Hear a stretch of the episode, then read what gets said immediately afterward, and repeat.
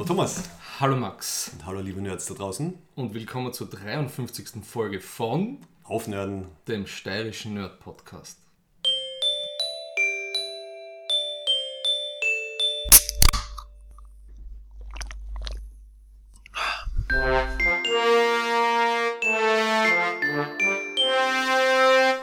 Ich bin froh, dass wir es einmal durchgesprochen haben. Vorher, ja. Ja. Also alle, die die letzte Folge gehört haben, wissen, wie es klingt, wenn es äh, daneben geht. Nach längerer Pause. Und jetzt war wieder eine längere Pause. Wer sind wir? Max Äh, Max Werschitz. und Thomas Menzelberger.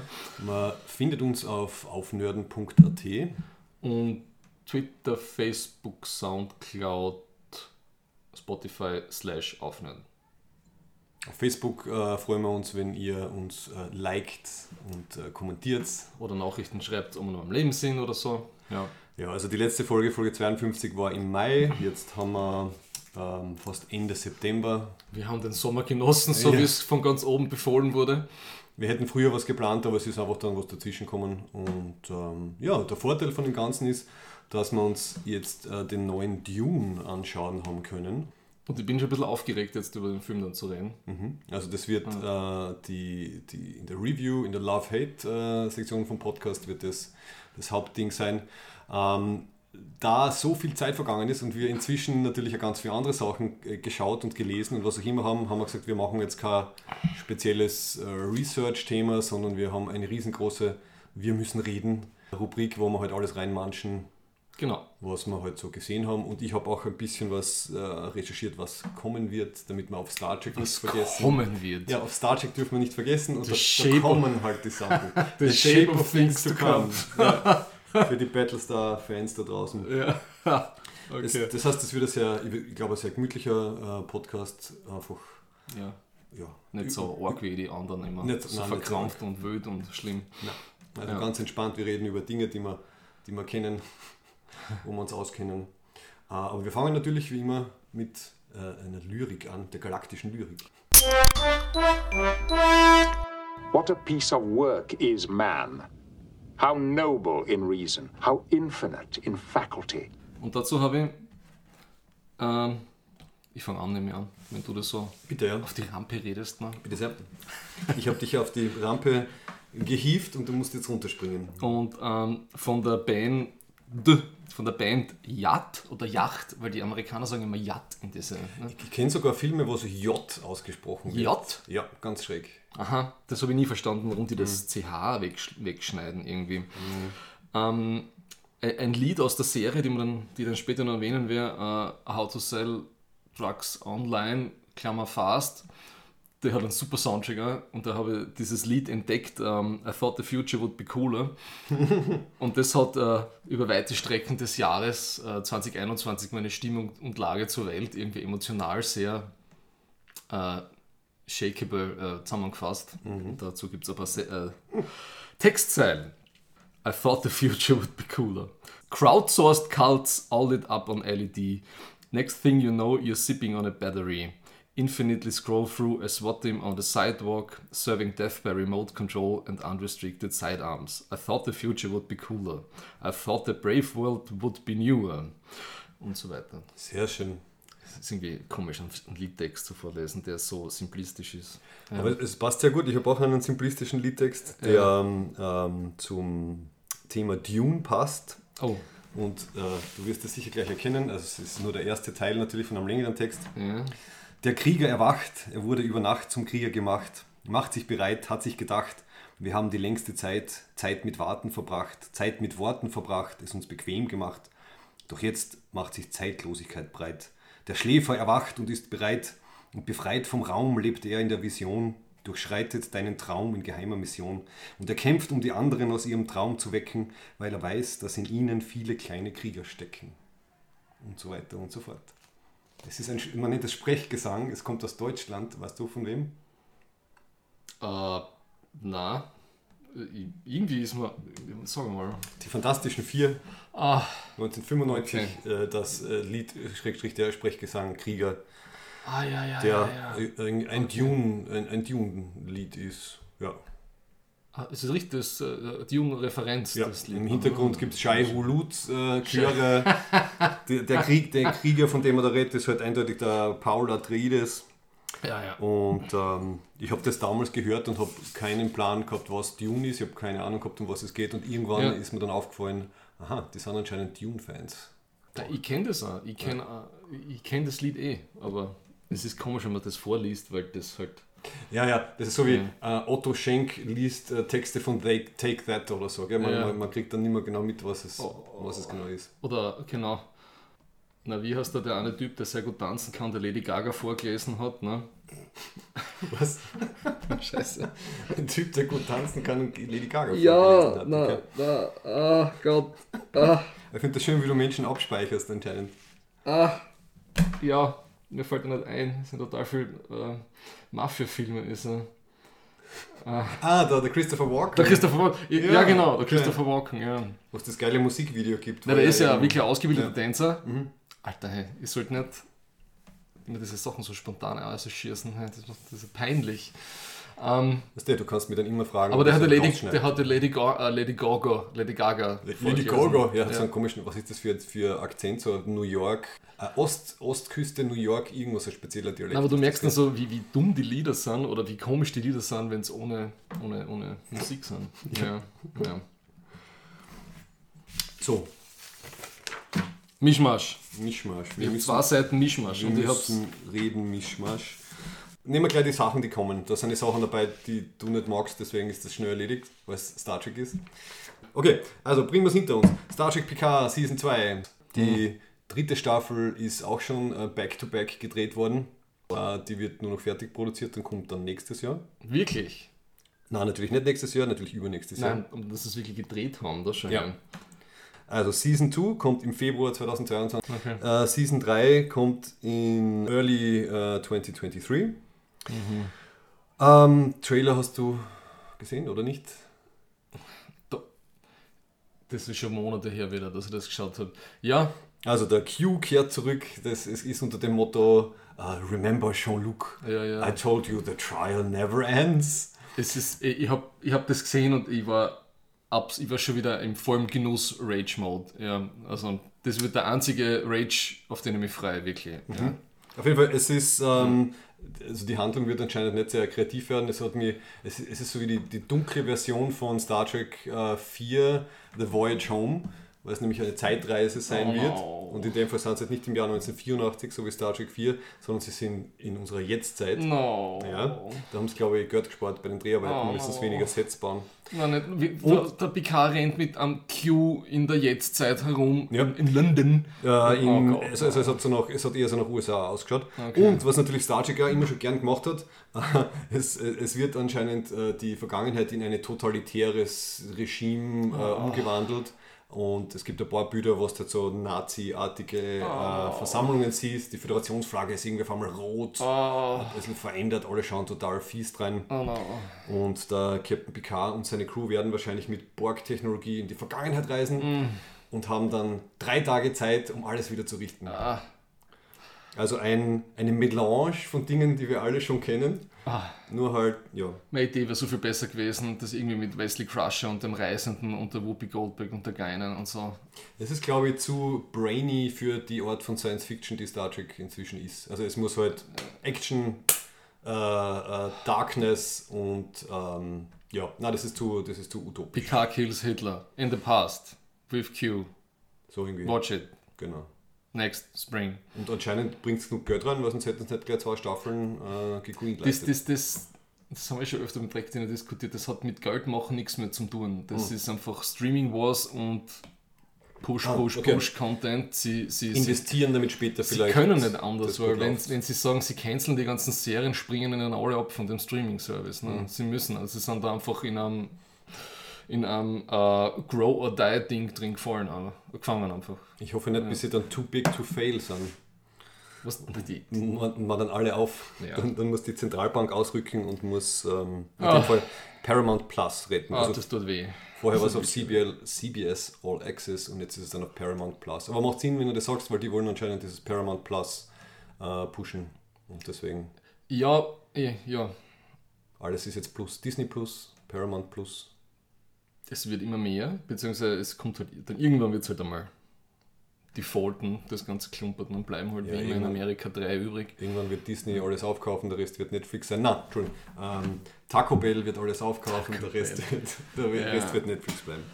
Oh mein, okay. Ähm, so, noch einmal Star Trek. Es kommt eine, eine 3D-Animationsserie namens Star Trek Prodigy. Äh, da ist äh, die erste Folge schon am 28. Oktober 2021. Die Zielgruppe sind halt jüngere, äh, jüngere Menschen, also nicht, Kinder, Teenager. Was ich ganz lieb finde, weil ich ein großer Voyager-Fan bin, da geht es darum, dass eine Gruppe von, von Teenagern, teils Aliens, teils Menschen, findet im Delta-Quadranten ein, ein, ein verlassenes Föderationsraumschiff, weiß nicht wieso und wie. Und ja, mit dem fliegen sie dann und erleben Abenteuer. Und die Janeway kommt als irgendwie so Emergency Training Program vor. Also die Kate Mulgrew Spricht sich dann Hat auch der eine Stimme. Animationsserie. Genau. Okay, ja. Und ähm, der Robert Beltran wird eine Gastrolle haben. Und kannst du dich noch an die TNG-Folge äh, The Outrageous Captain O'Connor erinnern? Der war so ein Scam-Typ, gell? Ja, so, so, so, so Piraten-Scam-artig. Der kommt zum Beispiel auch irgendwann mal Der vor. hat die Treu anbraten, oder? Der hat, glaube ich, alle angebraten. Okay. Ja, der kommt zum Beispiel auch so auch vor. Also sie haben, sie finden, so wie Lower Decks, finden sie halt die Möglichkeit, ein bisschen mit den bekannten Sachen was zu verbinden. Ja. Ja, bis jetzt gibt es nur einen kurzen Trailer und die Intro-Sequenz. ja, das Kurzmann-Vers ist äh, Kreativität tot. Die Entwickler sind Leute, die, das kenne ich vom Kindergarten natürlich, Ninjago Masters of Spinjitzu, die Serie gemacht haben. Lego Movie waren sie auch irgendwie involviert. Also die sind genau aus der Ecke. Okay. Also ich schätze zumindest technisch Ja. und dramaturgisch wird es passen. Schauen wir mal, wie die, wie die Inhalte dann okay. ausschauen. Also wird es kein gemeinsamer Videoabend. Na, Oh, oh. na. Okay, das dritte, nicht Star Trek, aber fast Star Trek. Ähm, es ist ein bisschen verzögert worden durch Covid-Lockdowns, aber die dritte Staffel von The Orville wird endlich irgendwann einmal auftauchen, angeblich im März 2022 auf Hulu. Und ja, hat ein bisschen, hat ein bisschen gedauert, aber sie haben jetzt dann elf Episoden, also weniger als vorher, dafür sind sie ein bisschen länger. Und keiner weiß noch so recht, wie die Geschichte weitergeht, weil am Ende von der zweiten haben sie irgendwie gerade die Zeitlinie wieder repariert, also Ende von der zweiten Staffel. Falls du es damals geschaut hast. Ich habe, nur fünf Folgen geschaut. Okay. Und jetzt, keine Ahnung, ist, ist alles offen. So was für ein Franchise gehört eigentlich, äh, ähm, oder Network, gehört Hulu eigentlich dazu? Weißt du das? Das weiß ich nicht. Ne? Meinst du, dass es irgendein großes Filmstudio ist? Das Ich kann mir nicht vorstellen, dass das ein unabhängiges äh, Unternehmen ist. Ja, haben wir schon eine Frage an die Zuhörerinnen und Zuhörer? Quizfrage. Wozu gehört Hulu? Du kannst einfach googeln. Oder wir hören Thomas dabei zu, wie es gut Na, das Hulu Streaming. Solltest du wenigstens die Tastaturgeräusche auf dem Handy einschalten? Na, eben nicht. Eben nicht. No, was ist das? Who does Hulu work for? Ah, das ist NBC und ABC. Ja. Okay. Ja, also auf das freue ich mich auch schon sehr, weil wie wir alle wissen, ist ja die Orville das bessere Star Trek. Und ich, ich freue mich schon sehr darauf. So, gut so. Passt. Gut, das waren meine Dinge, die kommen. Das war's schon? Ja, und jetzt habe ich eben Dinge, die ich gesehen habe. Entweder Serien oder Filme. Also wenn du, wenn wir es Nein, ich habe auch, nur damit was können, ich habe, wechseln wir uns einfach ab, würde ich sagen. ähm, ich habe eigentlich einiges an, an, an TV und Film Mhm. und dann habe ich Podcasts, Newsletter und ein bisschen so allerlei noch. Super, du deckst immer die ganzen Sachen ab, die ich anscheinend nicht mitschreibe oder nicht, oder nicht konsumiere. Und das ja? ist jetzt nur ausgemistet, weil ich habe mir meine Post-its, die klebe ich mir mit dem Kalender ein, wenn ich wurscht, wo ich bin, was finde, was interessant ist. Und da habe ich jetzt wirklich ausgemistet. Ich habe einiges einfach nicht aufgenommen, weil es zu viel ist einfach. Und nicht mehr so eigentlich nicht mehr so interessant. Mhm. Ja. Also es ist nur das übrig geblieben, was ich wirklich interessant gefunden habe die letzten vier Monate. Mhm. Ja. Ähm, How to sell drugs online fast. Ich habe es jetzt endlich auch angeschaut. Ja. Ich habe seit Dexter Staffel 1 nichts mehr so arg gebinged wie diese Serie. Ich war wirklich positiv überrascht und ich habe einmal, bei Netflix gibt es jetzt diese Funktion, einfach mal was probieren Ding. Ne? Und ich habe gedacht, ach, was ist denn das für ein Scheiß, das funktioniert nicht. Und klick drauf und der Algorithmus hat gemacht und dann hat das Ding angefangen. Und ich bin ja ein bisschen diese ganzen Narco, äh, Drogendealer, Kartellgeschichten ein bisschen leid schon, weil es eh immer das Gleiche ist, weil die es ist ja wurscht, ob das in Russland, Lateinamerika oder Nordamerika oder Europa ist. Die Mhm. Sachen funktionieren relativ ähnlich. Ne? Das ist schon fast ein eigenes Genre, gell? Ja, Inzwischen. aber, aber da war das eben nicht so präsent und es ist so gut geschrieben, der Soundtrack ist super, die Charaktere sind lustig, ja, diese, es ist eine Serie, muss ich sagen, auch wenn das jetzt ähm, Maturanten und Maturantinnen spielen oder Abiturientinnen, wie man ja, weil es ja Deutschland ist, wo die Schauspieler, die, wo ich da ein bisschen nachgeschaut habe, die sind doch alle schon Anfang 20 gewesen, aber sie haben, es war nicht so, dass ich das Gefühl gehabt habe, das sind Erwachsene, die Kinder spielen. Ja. Es war halbwegs noch vom Casting her okay, finde ich, zumindest in der ersten Staffel. Und es ist so lustig und es ist so super witty. Und wenn man ein bisschen so an Technologie, Business, Innovations, Smart Tech, Online-Hintergrund oder Affinität hat, das hat wer geschrieben, der sich auskannt hat mit Ja. dem ganzen Zeug. Also zuerst Ja. der Businessplan mit dem MyTems und dann Ja. halt, aus dem wird dann der, der MyDrugs. Ja. Aber es sind immer so im Subtext so nebenbei der, der Hauptcharakter, der, der, der Mord, ne? oder Mord, Moritz. Moritzer, Mord sagen sie immer zu ihm. Ne? Kann sein. Ja. Ich habe mir nur Moritz gemerkt. Ähm, Max und der Moritz. haut hin und wieder teilweise so geile Facts aus über warum, warum die Autos von Tesla nicht funktionieren und, und Businessmodelle und das kommt so viel so und du merkst so Peter mit Peter Thiel und diese Ja, ganzen ja. großen Silicon Valley-Ikonen kommen so nebenbei im Subtext vor Mhm. und das ist so herrlich, weil da sind ein paar Schreiberlinge dabei gewesen, die sich echt über dieses, dieses ganze Innovationsökosystem und dieses ganze Start-up-Culture und da ist ja echt viel Bullshit da dahinter Mhm. und die haben das echt gut ausgesiebt. Ja. Das hat mir echt so gut gefallen. Kann es nur empfehlen. Und basiert ja auf einer echten, oder, Ja. die, der, oder der Anstoß der Geschichte war ja dieser Shiny Flakes und da gibt es ja auch eine Doku auf Netflix, die man angeschaut habe. Die habe ich dann, also ich habe die Serie äh, fertig geschaut und dann habe ich die Doku habe ich angefangen, aber nicht fertig geschaut, weil es war halt dann irgendwann einmal, Ah, das ist es schade. war ein bisschen, es war mir ein bisschen zu de depressiv am Ende dann. Also weiß nicht, ich meine, ja. Das Lustige ist ja, dieses, dieses Psychogramm, was man von diesem offensichtlich sehr talentierten jugendlichen Programmierer, ja, also der hat, das ist der, einer der größten Drogendealer, Auffaller in einer Person, die jemals geworden in den letzten 10, 15 Jahren. Genau, 2015 aus Leipzig war der Typ. Ja. Genau, und er hat das alles von seinem Kinderzimmer ausgemacht. Ähm, aber das Lustige ist, wo man so mitkriegt, was seine Motivation war. Also der hat das nicht fürs Geld gemacht, sondern weil ich es kann. Weil er auch extrem, also der muss eine extreme narzisstische Hybris-Störung haben, weil er dieser Gerichtspsychologe, Psychologe, es ist so geil, wie sie das zusammengeschnitten haben mit der Doku, weil er dann er erzählt irgendwas und so, ach ja, die Polizei, bla bla, das sind solche Deppen und die haben, hätten eh nichts geschafft und dann kommt der Katze vom Psychologen, ja, das ist, ein, das ist die klassische klinische Definition von extremer Selbstüberschätzung. ja, ja. Und dann kommst du drauf, was für einen ja. Scheiß er gebaut hat, ja? weil einfach, weil es ihn einfach völlig überfordert hat. Ne? Er lässt sein Passwort auf einem Sessel liegen im Mhm. Zimmer, dieses 70-Zeichen-Passwort oder eine Kundenkartei mit allen Kunden, die dann alle verklagt worden sind, hunderte Leute. Ja? Das ist so großartig und, weil du es nicht fertig geschaut hast, Mhm. er ist ja dann nach sieben Jahren rausgekommen und hat das gleiche nochmal gemacht. Oh, Ja. Und dann wieder rein. Er ist gerade er ist wieder, es ist gerade wieder verurteilt worden. Ja.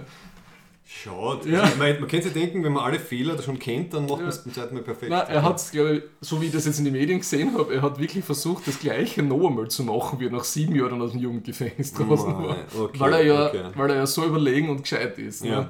Gut, das ist ja dann nicht sein Lebensinhalt Es, geworden. ist, es ja. ist wirklich eine absurd herrliche Geschichte. Was ich mir manchmal gefragt habe, bei der, also bei der Serie, bei How to Sell Drugs Online, ist, ähm, also für mich sind solche Serien immer, äh, ich weiß nicht, ob es wirklich ein, immer ein Einblick ist in, die, in quasi das, das, das Medienverhalten und den Medienkonsum von, Ja. von Teenagern. Also ich nehme an, es ist halbwegs Ja. realistisch. Ja. Ähm, das, das hat mich teilweise dann eben schockiert. Ich glaube, da haben wir, vielleicht haben wir beim Track noch mal geredet, aber dieser Riesenunterschied zwischen halt unserer Jugend Mhm. Und der, die dort dargestellt wird und vielleicht zu, weiß nicht, 80% oder so stimmt. Also ein Wahnsinn. Aber ich muss sagen, sie haben, das ist ein guter Punkt, aber sie haben das so, diese ganzen Überblendungen, sie haben das so schön eingebettet, es ist so Extrem gut. elegant Sie, sie, gemacht, haben, gell. sie haben das von der Schnitte, die Einblendungen und, und, so. und die Kommunikation, das, das ist alles so seamless, diese Integration. Ne? Also das, so was, was Sherlock, finde ich, ja. damals ein bisschen angefangen Ja. hat mit den so, oh, Ja. here's a text message und Ja. dazwischen, also das haben sie wirklich perfekt gemacht, ja. Also da die, den Aufbau. Weil oft merkt man, dass so äh, Schreiberlinge oder, oder TV-Serienentwickler nicht wissen, wie sie jetzt damit umgehen sollen und lassen es dann einfach weg. Ne? Mhm. Und dann ist irgendwie so, hm, aber eigentlich ist das jetzt in der Jetztzeit, eigentlich sind alle am Smartphone. Ne? Ja. Und die Hauptcharaktere finde ich alle großartig. Ich finde, das hat einen super Humor, die ganze Serie. Mhm. Ähm, Kann aber Ja. zwischendurch auch ganz schön, auch ganz schön brutal werden, manchmal ganz schön, Ja. ganz schön dunkel. Und ich habe ich hab jetzt vor allem zwei Charaktere ins Herz geschlossen gehabt.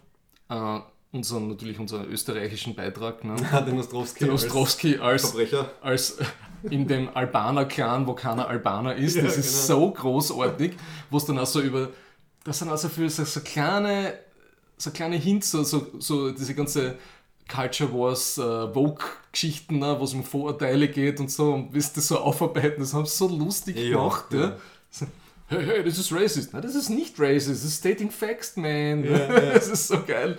Und dann die, die Freundin vom, ähm, vom Lenny, deren Namen ich jetzt vergessen habe. Ähm, Ich auch, aber ja, was schon die, meinst. die Programmiererin, so. die ist so gut gespielt, Mhm. die ist also base. Ich habe so schallend gelacht, wo sie, wo sie das Smart Home von diesem einen Nachbarn hacken. ja. Und, Ja. und sie taugen sie ab und das, das Haus geht danach so richtig in. Die, die Lichter, alles geht auf und blinkt und voll laute Musik und du hörst die Leute im Hintergrund panisch herumschreien. Ja. Und sie taugen sie ab so nebenbei und dann mutet, mutet sie das so kurz und redet mit ihm so und unmutet sie wieder und die Leute schreien immer noch. Das ist Ja. was eine großartige Szene. Das stimmt. Das ist der Ja. Preis, den man bezahlt, wenn man Ja. zu sehr auf diese Technologisierung setzt. Also- ich habe, äh, genau, äh, Entschuldigung, um mir jetzt selber gleich das Stichwort zu geben, also was ich auch in puncto Technologisierung super gefunden habe, Ja. zweimal in der Serie wird jemanden, ohne dass er es will, das Handy freigeschalten, weil sie ihm es einfach vor das Gesicht Ah. halten. Ich meine, im einem Fall ist, ist, ist die eine schon tot und im anderen Fall aber lebt Ja. er noch. Also einfach also da hätten sich auch, hätte sich auch die WKSDA bei Blümel und Co. gefreut, so, Herr Blümel, schauen Sie mal her, klick, danke. Und ähm, genau, weil wir vorher geredet haben, halt mit, also mit, mit, mit, mit, mit Technik und wie, wie Jugendliche kommunizieren, was mir auch einmal aufgefallen ist, und da habe ich halt an uns und an unsere Discord ähm, äh, Lockdown-Zeiten denken müssen. Also es gibt, kann man erinnern, eine Szene, wo der, wo der, der Lenny äh, eigentlich mit Moritz, er hätte Moritz eigentlich anrufen können und hätte mit ihm halt über sein Problem, in dem für diese Adoptivgeschichte telefonieren können. Der, er setzt dazu an, dann legt das Handy wieder weg und dann schreibt das in einen Discord-Channel rein Ja. und, und, und sucht halt dort halt die Zustimmung und so. Das ist, glaube ich, zu einer Zeit, wo er eben noch nicht fast nur mit ihr, mit, mit seiner Freundin dann kommuniziert, sondern wo man einfach merkt, da ist sein, quasi, da kriegt er das Feedback, das er braucht, da fühlt er sich wohl. Also auch dieser, dieser Wechsel von, ich treffe ihn in echt oder ich rufe zumindest wen an zu, ich schaue mal, was meine Online-Buddies sagen. Ja, Und wahrscheinlich kriegt man dort halt dann den Support, den man, den man braucht. Und da habe ich mich auch ein bisschen so, also nicht ertappt gefühlt, aber einfach, das hat mich daran erinnert, wie wir inzwischen vielleicht auch schon ein bisschen bequem worden sind. Und dann macht man das halt lieber, Ja, lieber per Text und digital. absolut. Obwohl ich immer, immer so einen Drang in mir spüre, ein bisschen gegen diese Tendenz zu arbeiten. Ja, ja, natürlich, kann man. natürlich bin ich da selber auch drin. Ne? Also, Ja. Aber wir sind uns dessen, dessen wenigstens bewusst. naja, mehr oder weniger. Ja, Wir versuchen es. Wir, sind ja schon, wir sind ja schon alt und weise. Und, äh, Entschuldigung, letztes Jahr haben wir da noch ein Zit- ein Zitat rausgeschrieben, wie sie dann bei dieser Abiturienten-Retreat-Geschichte sind. Ah. Und sie, es geht darum, wer mit wem ins Zimmer geht. Und siehst den an, an, an, eben an, an Schulkollegen vom, vom Lenny, siehst halt Computer spielen und der soll halt woanders hingeschickt werden und der sagt dann, ich schlafe auf keinen Fall mit Shooter-Tennis auf einem Zimmer, der lächelt immer so komisch, wenn er Leute erschießt. Das war, hat, hat mich auch irgendwie so einen Humornerv getroffen. Also ganz, also da, erstens danke, ich glaube, du warst der, der mir, also bei mir war es am Radar, mir hat das Netflix also wochenlang immer oben angezeigt, aber ich glaube, du hast dann zwei, dreimal gesagt, schau es an, weil es wirklich gut ist. Ja, Und ich war wirklich sehr froh, dass ich es angeschaut habe. ja danke, Netflix-Algorithmus. Ja, er weiß alles. Diese ganzen Recommender-Algorithmen arbeiten ja selten wirklich gut, finde ich, für mich persönlich, aber da hat es funktioniert. Er hat noch. Ja. Gut. Machen wir gleich weiter, weil das weiß ich, dass du es auch geschaut hast mit Netflix-Serie Cutler. Ah ja, Hast auch du mich drauf gebracht. Das ist dann auch gleich brav, glaube ich, an zwei Tagen hintereinander angeschaut. Ähm, sehr mystisch, sehr ja, philosophisch, und düster. ah. sehr düster, also im äh, wörtlichen und im übertragenen Sinn. Eine ja. isländische Netflix-Serie, Ja. Die ich jedem empfehlen würde, im Original O-Ton anzuschauen mit Untertitel, weil es passiert nicht so viel und es ist die sprechen, es ist ja nicht so schnell wie, wie vielleicht eine mediterrane Serie, dass man nicht mitkommt mit dem Lesen. Ähm, ja, Worum geht's? es, da gibt es das kleine Städtchen Wick, was es wirklich gibt, ja. Und ähm, daneben bricht ein Vulkan aus, wie das halt in Island öfter passiert, und äh, der Ascheregen macht praktisch das Leben dort äh, für die meisten halt nicht mehr wirtschaftlich relevant und alle ziehen halt weg und ein paar Leute sind aber doch dort, die, ein paar letzte Einsiedler und Einsiedlerinnen. Und warum auch immer, es tauchen dann Kopien von Menschen auf auf einmal, die dann aus diesen Vulkanspalten herausstolpern und praktisch dann diese Charaktere, die alle irgendwie sehr interessant und sympathisch teilweise sind, ja, mit sich selbst oder mit ihrer Vergangenheit äh, konfrontieren. Und das habe ich einfach cool gefunden, ja, wie sie es gemacht haben. Ja. Und da ist die ganze Szenerie mit der Asche und diesem Nebel und so äh, und, und dieses, dieser Küstenstreifen, wo sie da immer sind und diese, oder, oder diese, dieses, dieser natürliche Fluss, wo sie mit diesem komischen Auto halb, halb LKW, halb Floß dann durchfahren müssen. Das um überhaupt, genau, um überhaupt dorthin zu kommen, wo, Ja. die, wo die Handlung spielt. Ja. Und einfach, es ist einfach gut gespielt und es sind so richtig persönliche Geschichten, aber nichts Großes und nichts Dramatisches, kein Zombiejagd, Scheißdreck oder so irgendwas, sondern es taucht auf einmal eine Kopie von dir selber auf. Ja. Und es wird dann nicht Ja. alles irgendwie endgültig erklärt, also es ist irgendwie so zwischen Wissenschaft und, und Mystizismus ein bisschen drinnen. Aber es ist kein, es ist kein Hollywood Happy Happy Scheiß, weil das wird am Schluss wird's dann schon recht ins, geht's richtig ins Eingemachte, äh, Ja. bisschen psychisch dramatische. Ja. Genau, also ich, ähm, ich kann mich nur erinnern an den Moment, wo, das ist jetzt nur so, jetzt hast du ja schon gesagt, dass halt, Ja. halt Leute wieder auftauchen, wo der Sohn von dem Wissenschaftler auftaucht, Ja. habe ich halt den vollen Solaris-Vibe gehabt. weil Okay. Halt, der halt auch, glaub, das ist auch auf der Raumstation, ist auch sein Sohn. Aber eben, es ist interessant deswegen, weil, weil die, die, die Menschen, die auftauchen, halt unterschiedlich sind und zuerst glaubt man, es gibt irgendwie, ah, da kommt jetzt irgendwie ein Muster und es tauchen nur die und die auf, aber dann passt es wieder nicht rein, warum der oder die jetzt da ist und so. Also es ist super spannend in dem Sinn. Ah, recht, recht flott, also ich glaube acht Folgen oder so waren das. Sechs oder acht. Ja, ich bin gespannt, ob es da noch weitergeht. Äh, Ja, kann mir vorstellen, dass es das war eigentlich. Ja. ich denke auch, es ist relativ abgeschlossen. Man, vielleicht machen sie ja was ähnliches, nur Ja. mit derselben Stimmung oder so. Und es ist einfach von den die Vistas und vom Landschaftlichen her einfach extrem cool. Mhm. Ja. Hast du schon ein Making-of gefunden? Weil wir haben einmal geredet, das muss, äh, kann, kann nicht so leicht gewesen sein, das alles so herzurichten. Das, also, das habe ich nicht gemacht. Ne? also die, zumindest die Außenaufnahmen mit den, Ja, der, der, der Staub, also die, diese Asche überall und so. Also, ja. Da muss man mal schauen. Ja. Das haben sie ordentlich investiert. Ne? Ja, jetzt habe ich den, den Netflix Recommender-Algorithmus so weit, dass er, weit, dass er mal F- Serien vorschlägt, die nicht so mainstreamig US-amerikanisch sind. Sehr gut, du hast den umgepolt. Deswegen habe ich den Vorschlag gekriegt für, für meinen nächsten Tipp. Ähm, eine, eine südkoreanische Serie, die DP heißt. Ähm, da geht es um, um die südkoreanische Armee. Ziemlich heftige Serie. Äh, und da geht es um einen Rekruten, der zur Militärpolizei kommt und der äh, Deserteure wieder in, in die Kaserne zurückbringen soll. Und hat ist, ist irgendwie so, so vom, vom Vibe her ganz anders, als was man gewohnt ist, finde ich. Von den Stimmungen und vom Pacing her. Und der, auch der Humor ist ein ganz eigener. Und aber auch ziemlich, man lernt so ein bisschen so, äh, das, was man über Südkorea immer so hört, ne, mit Armee und Selbstmord und so weiter und so fort, das ist da ganz stark drinnen. Ne? Äh, wie die Leute ein bisschen so, so vereinsamen und, und, und man kriegt so ein, paar, so ein bisschen so Einblicke in ein paar Charaktere, warum sie flüchten oder wie arg das in der Armee dort ist, weil die haben ja über zwei Jahre Armeedienst. Ne? Okay. Ja, und du kriegst halt recht heftige Geschichten mit, so mit, mit Schikane und, und, und teilweise sogar Folter unter den Soldaten und so. Ja, Okay, okay. ja. ja, aber voll gut gemacht und hat, mir, hat mich extrem angesprochen. Ja. Also es geht es ein bisschen in Richtung Charakterstudie und, und äh, Kulturstudie oder, oder gibt es eine große Handlung oder, oder wie? Mm, Ich glaube, das ist jetzt die erste Staffel, also er findet sich dort einmal erst zurecht, dieser Hauptcharakter, und dann kriegt er natürlich einen, einen An, der schon länger bei der Militärpolizei dabei ist, ja. Und du siehst halt, wie dieses, wie dieses ganze System dort aufgebaut ist, warum halt diese ganzen Schikanen und, und diese, warum das nicht aufhört, weil das von oben sozusagen gedeckt wird, alles, ja. Und, und deswegen hat es mir gefallen, weil es so soziologisch ist, ne? wie diese ganzen Institutionen zusammenwirken, wie sie das dann in die, in die, in die Lebensrealitäten von Soldaten Ja, das ist, ist ja total ja. faszinierend. Wie oft versteht man die Dinge halt einfach nicht, aber Ja. es gibt immer irgendwo an Mechanismus. Und es Grund, geht ja. sehr wenig um Nordkorea und um das, für was sie eigentlich tun, sondern es, es, es geht eigentlich mehr so um dieses, äh, diese Organisation, die so einen Selbstzweck hat und der Selbstläufer ist und dass da Karrieren halt drinnen hängen und manche Leute wollen da eigentlich nur durch und wieder raus und Mhm. landen am falschen Platz. Ja. Manche können sich wahrscheinlich drücken, oder?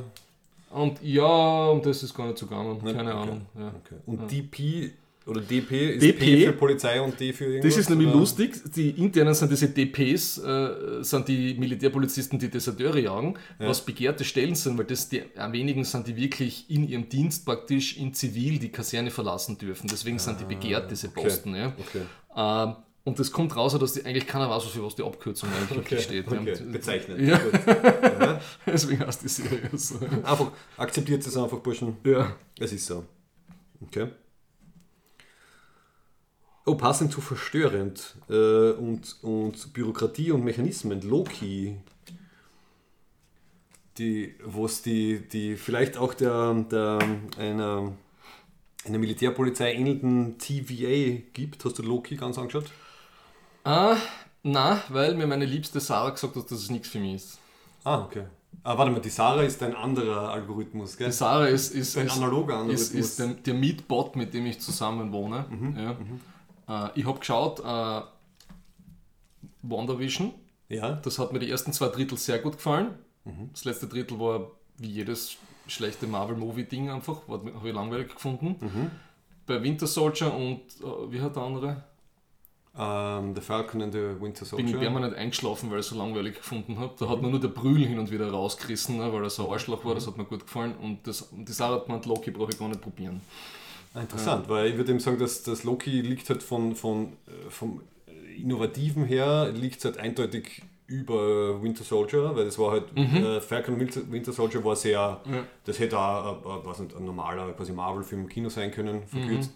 Ähm, WandaVision ist quasi auf der konzeptuell, zumindest am Anfang auf, der, auf, der, Höhe, auf der höchsten Ebene und Loki ist aber dann schon irgendwo, irgendwo knapp drunter. Also Okay. ich, ich, ich, dann, dann empfiehlt dir jetzt der Max-Algorithmus, dass du schon reinschauen solltest, weil es ist sehr, es ist kreativ und innovativ.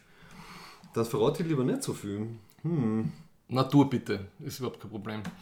Also, weil ich, genau, ich habe jetzt irgendwie versucht, den, den, den Connex zu, zu diesem DP irgendwie zu ziehen. Ja. Also in, in, in Loki gibt es die, die TVA, die Time Variance Authority.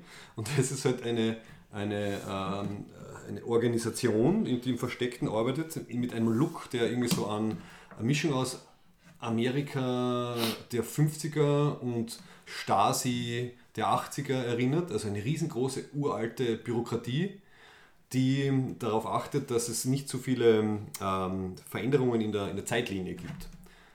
Wie bei Deep Space Nine, die zwei Typen, die zum Ja, Cisco kommen, Ja, ne? in der so Tribbles-Folge. Genau, so in die Richtung. Nur in dem Fall ist es halt ein, ein, ein Riesenapparat, aufgeblasen, also ärger als das Ärgste, was du in Österreich an, an, an an Bürokratie vorstellen könntest, wo die Leute eben teilweise gar nicht mehr wissen, also sie glauben, wer das initiiert hat, aber sie wissen es nicht so wirklich.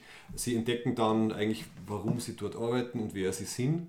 Und der Loki ähm, kommt halt da in dieses System rein und ja, und dann wird es sehr, sehr interessant. Also wirklich, es ist sehr, sehr kurzweilig, visuell total schön, weil es halt diese, diese alte, also ich würde sagen, irgendwo 60er, 70er im Endeffekt Ästhetik halt drinnen haben.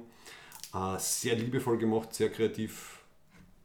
Mhm. Okay. Da Nein, haben ich sich bin einige Leute sehr viel Mühe gegeben. Okay, Also, ja gut. Äh, und ich würde es sogar als intelligente Serie bezeichnen. Also es ist, probier's. In Weihnachtsferien oder so. ja klar. Wenn du viel Zeit hast. Ja, okay. Ja gut. Ähm, ich habe da noch, das ist eine weniger tolle Bemerkung eigentlich, die zweite Staffel von äh, Love, Death and Robots war ziemlich meh. War kurz, gell? Ja. Kurz und okay, würde ich mal sagen. Ja. Ich, ich, ich habe ein bisschen die Befürchtung, dass es so Richtung, dass es so richtig verwässert, so wie Black Mirror dann. Aber man, so weit ist es nicht. Es hat, es hat finde ich, auch gut, es hat wirklich eine exzellente Folge gegeben für mich. Mhm, welche? Das war die mit diesem, mit dem, mit dem Riesen, der gestrandet ist. Ja. Die war wirklich cool. Ja. Und sonst hat es ausgeschaut, haben, haben es eh gute Sachen. Aber es war halt praktisch vom Gefühl her, waren zwei Drittel von alle Folgen Menschen laufen von irgendwas weg.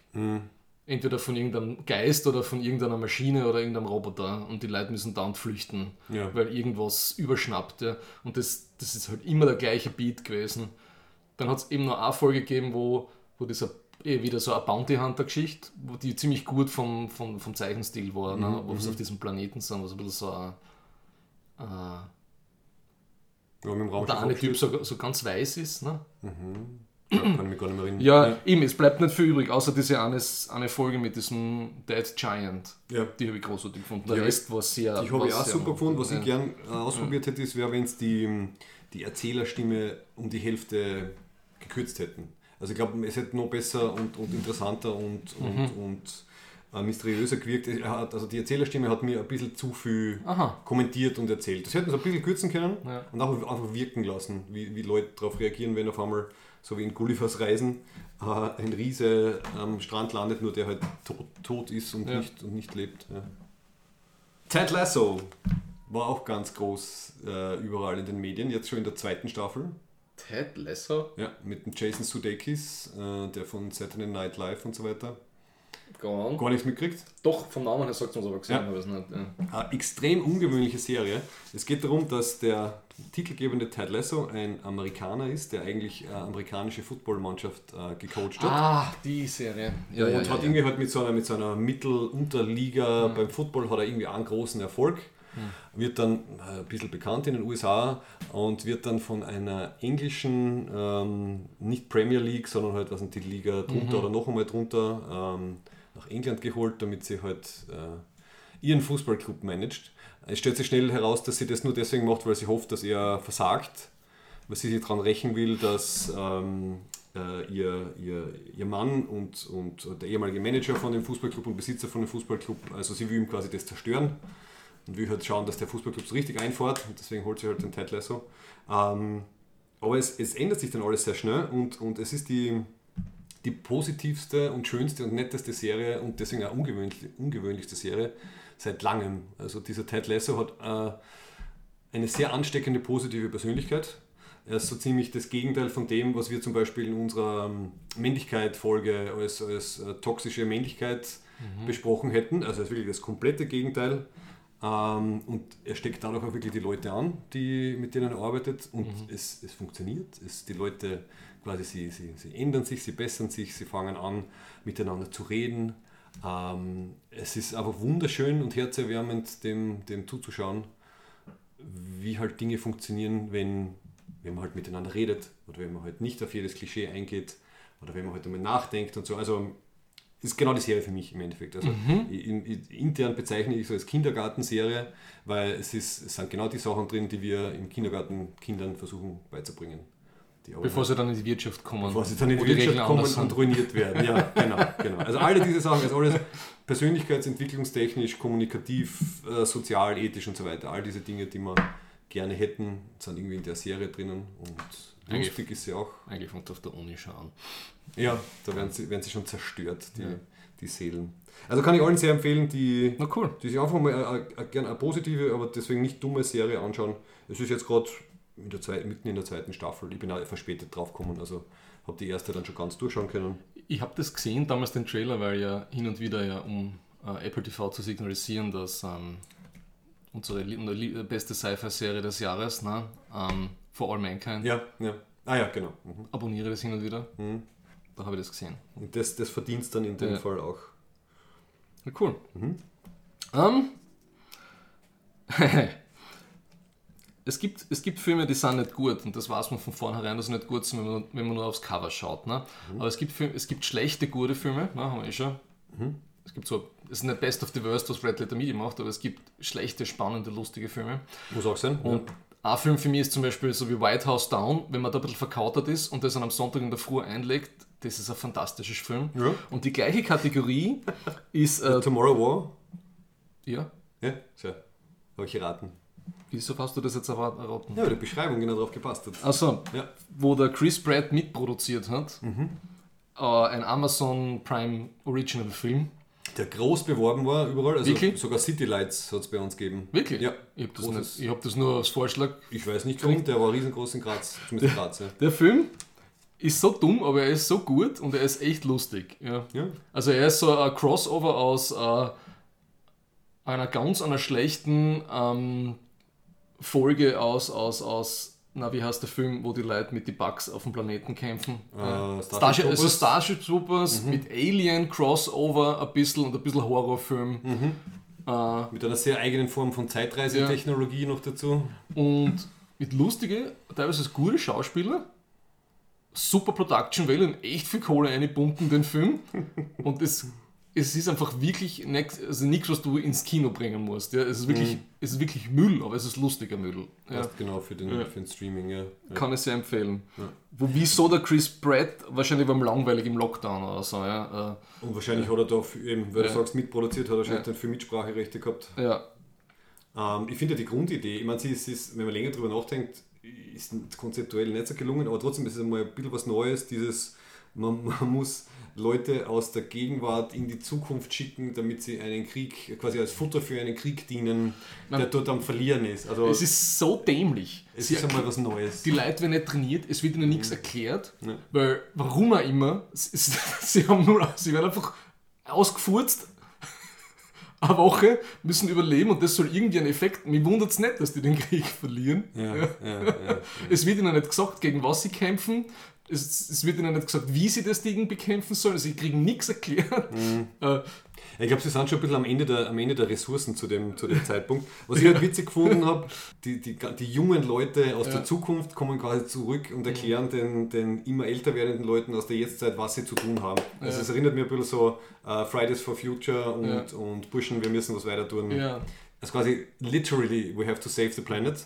Äh, nur halt mit, ja, mit Waffen gegen Aliens statt gegen die Klimaerwärmung. Also es, war, es waren ein paar, so, ein paar so nette, ich weiß nicht, ob das Absicht war, aber ein paar so nette Analogien. ich meine, das, was mir immer wahnsinnig macht, ist dieser A-Team-Faktor, wenn geballert wird. Ne?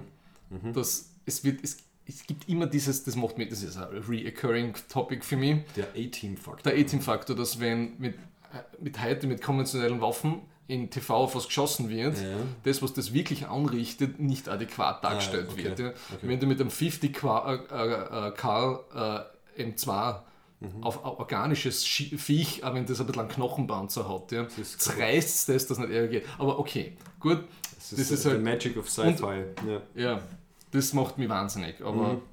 okay. Das macht mich immer wahnsinnig, wenn ich das sehe. Ja.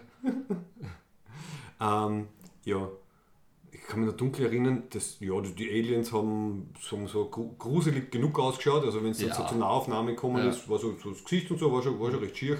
Ja. Sie haben sich seltsam bewegt. Und er war lang, also er hat mehrere, wie sagt man, Acts. Ja? Ich checke nie, wie wann die Acts sind in den Movies, aber da habe ich es sogar checkt, weil er hat dann richtig einen Anfang. Immer wenn du einschlafst, ist Ja. Mitte von Act 2.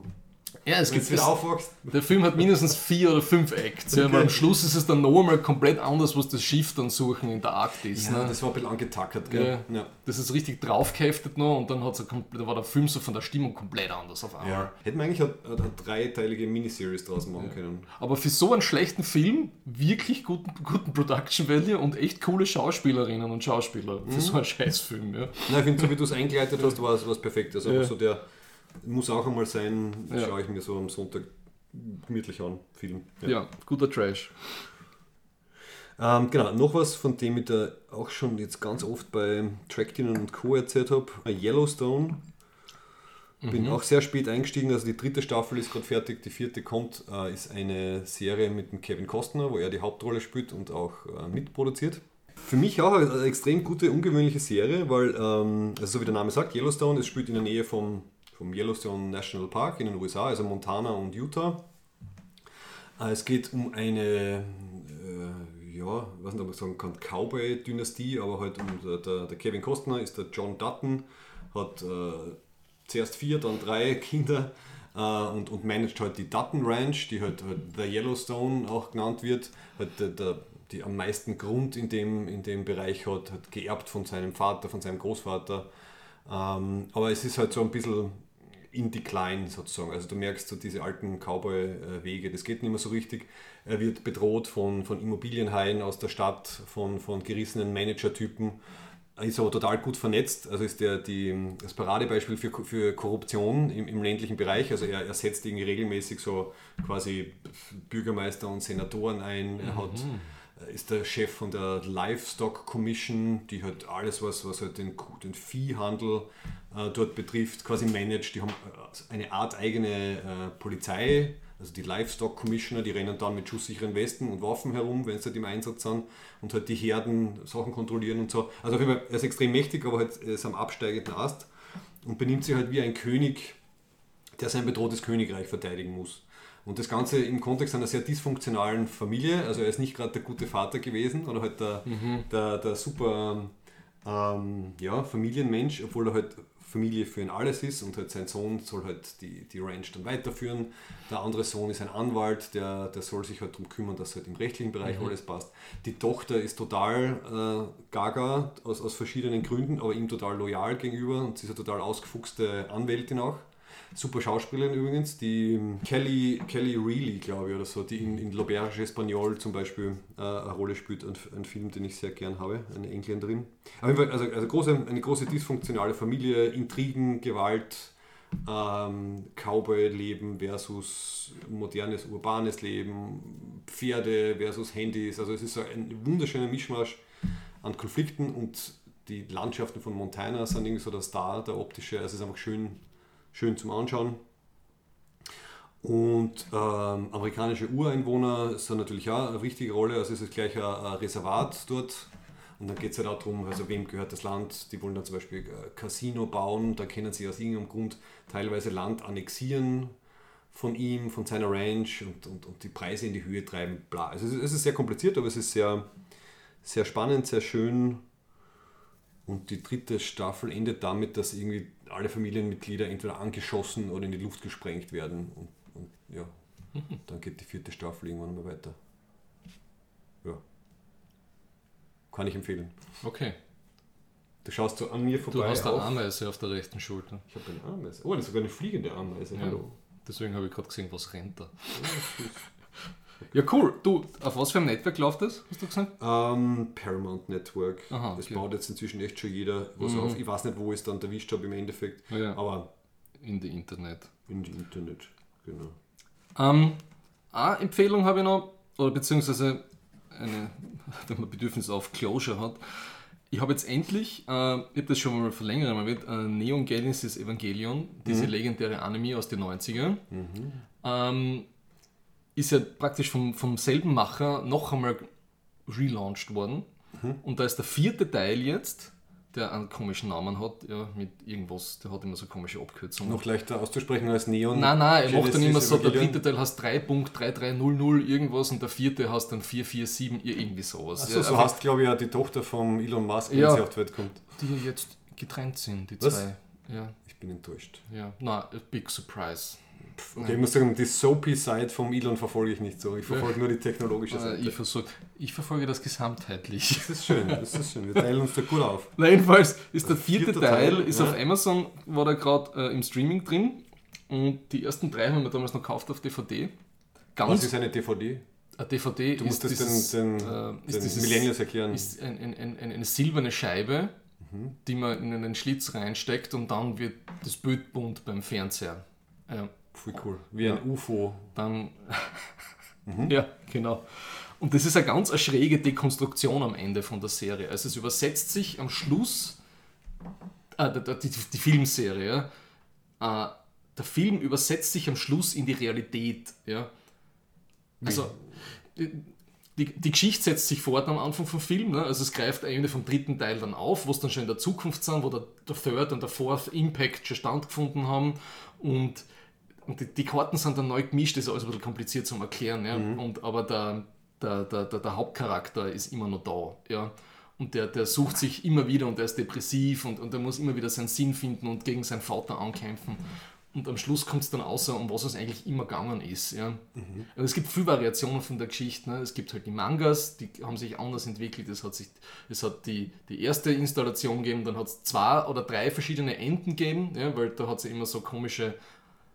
Äh, bei der ersten Enden haben sich die Fans aufgeregt, dann hat es die Rache an den Fans gegeben und dann hat er, glaube ich, noch einmal ein Ende gemacht und jetzt hat er es dann noch einmal gemacht. mehr der gleiche Typ, der. Ich glaube, es ist immer noch, Hauptverantwortlich hatte. immer noch dasselbe. Ja. Okay. Und am Schluss ist es so, die Geschichte ist dann mehr oder weniger aus und dann siehst du, dann, äh, dass, dass, dass, dass praktisch nur mehr getuscht und gezeichnet wird. Ja, und auf einmal ist er dann auf so einer Station in Japan in Echtzeit. Ja. Ach so, meinst du Und, das? und das Oh, wird dann, und das okay. Ganze irgendwie ist ein ganz schräger Schluss. Ja. Ah, super, also die, die, es durchbricht dann die Metaebenen. Ja, ja, ja, es, genau, das, das Medium oder wie auch immer man sagt, jetzt, die, der Stil verändert sich dann am Schluss und Okay, das finde ich cool. ja. Ähm, ich weiß nicht- ich finde es jetzt von, von, den, von den Enden, mir persönlich gefällt die Originalende, wo das dann in dieses psychische innere äh, Monolog-Ding dann geht, von der ersten Serie, von der ersten Installation, gefällt mir immer noch am besten. ja.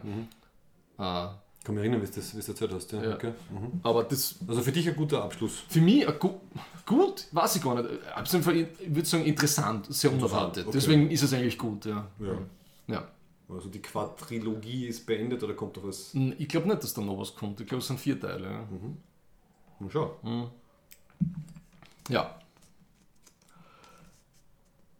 Oh, ich habe noch eine, eine deutsch-österreichische Serie. Oh, Ähm, und zwar heißt die Am Anschlag, die Macht der Kränkung. Hast du von der was gehört?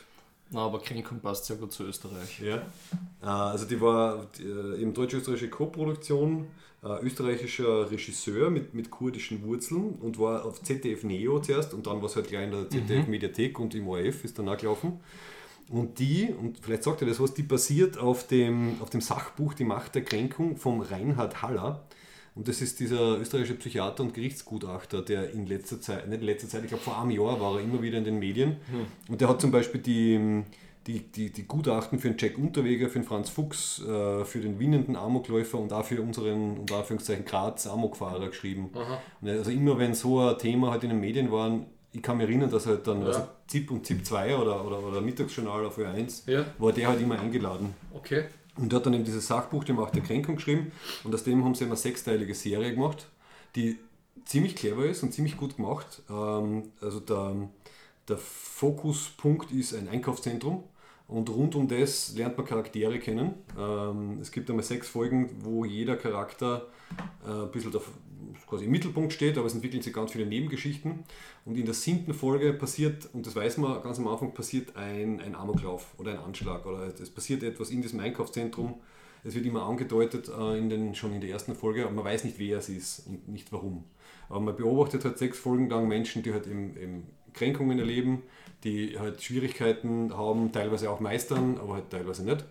Und das ist halt sehr geschickt so aufgebaut, dass man sich halt dann fragt, so, okay, es passiert also was in diesem Einkaufszentrum, wer, wer wird sein und warum? Und wer, wer überwindet quasi diese, die Schwierigkeiten und die Kränkungen und wer findet dann den Ausweg, unter Anführungszeichen, nur mal in, in, dieser, in dieser Tat.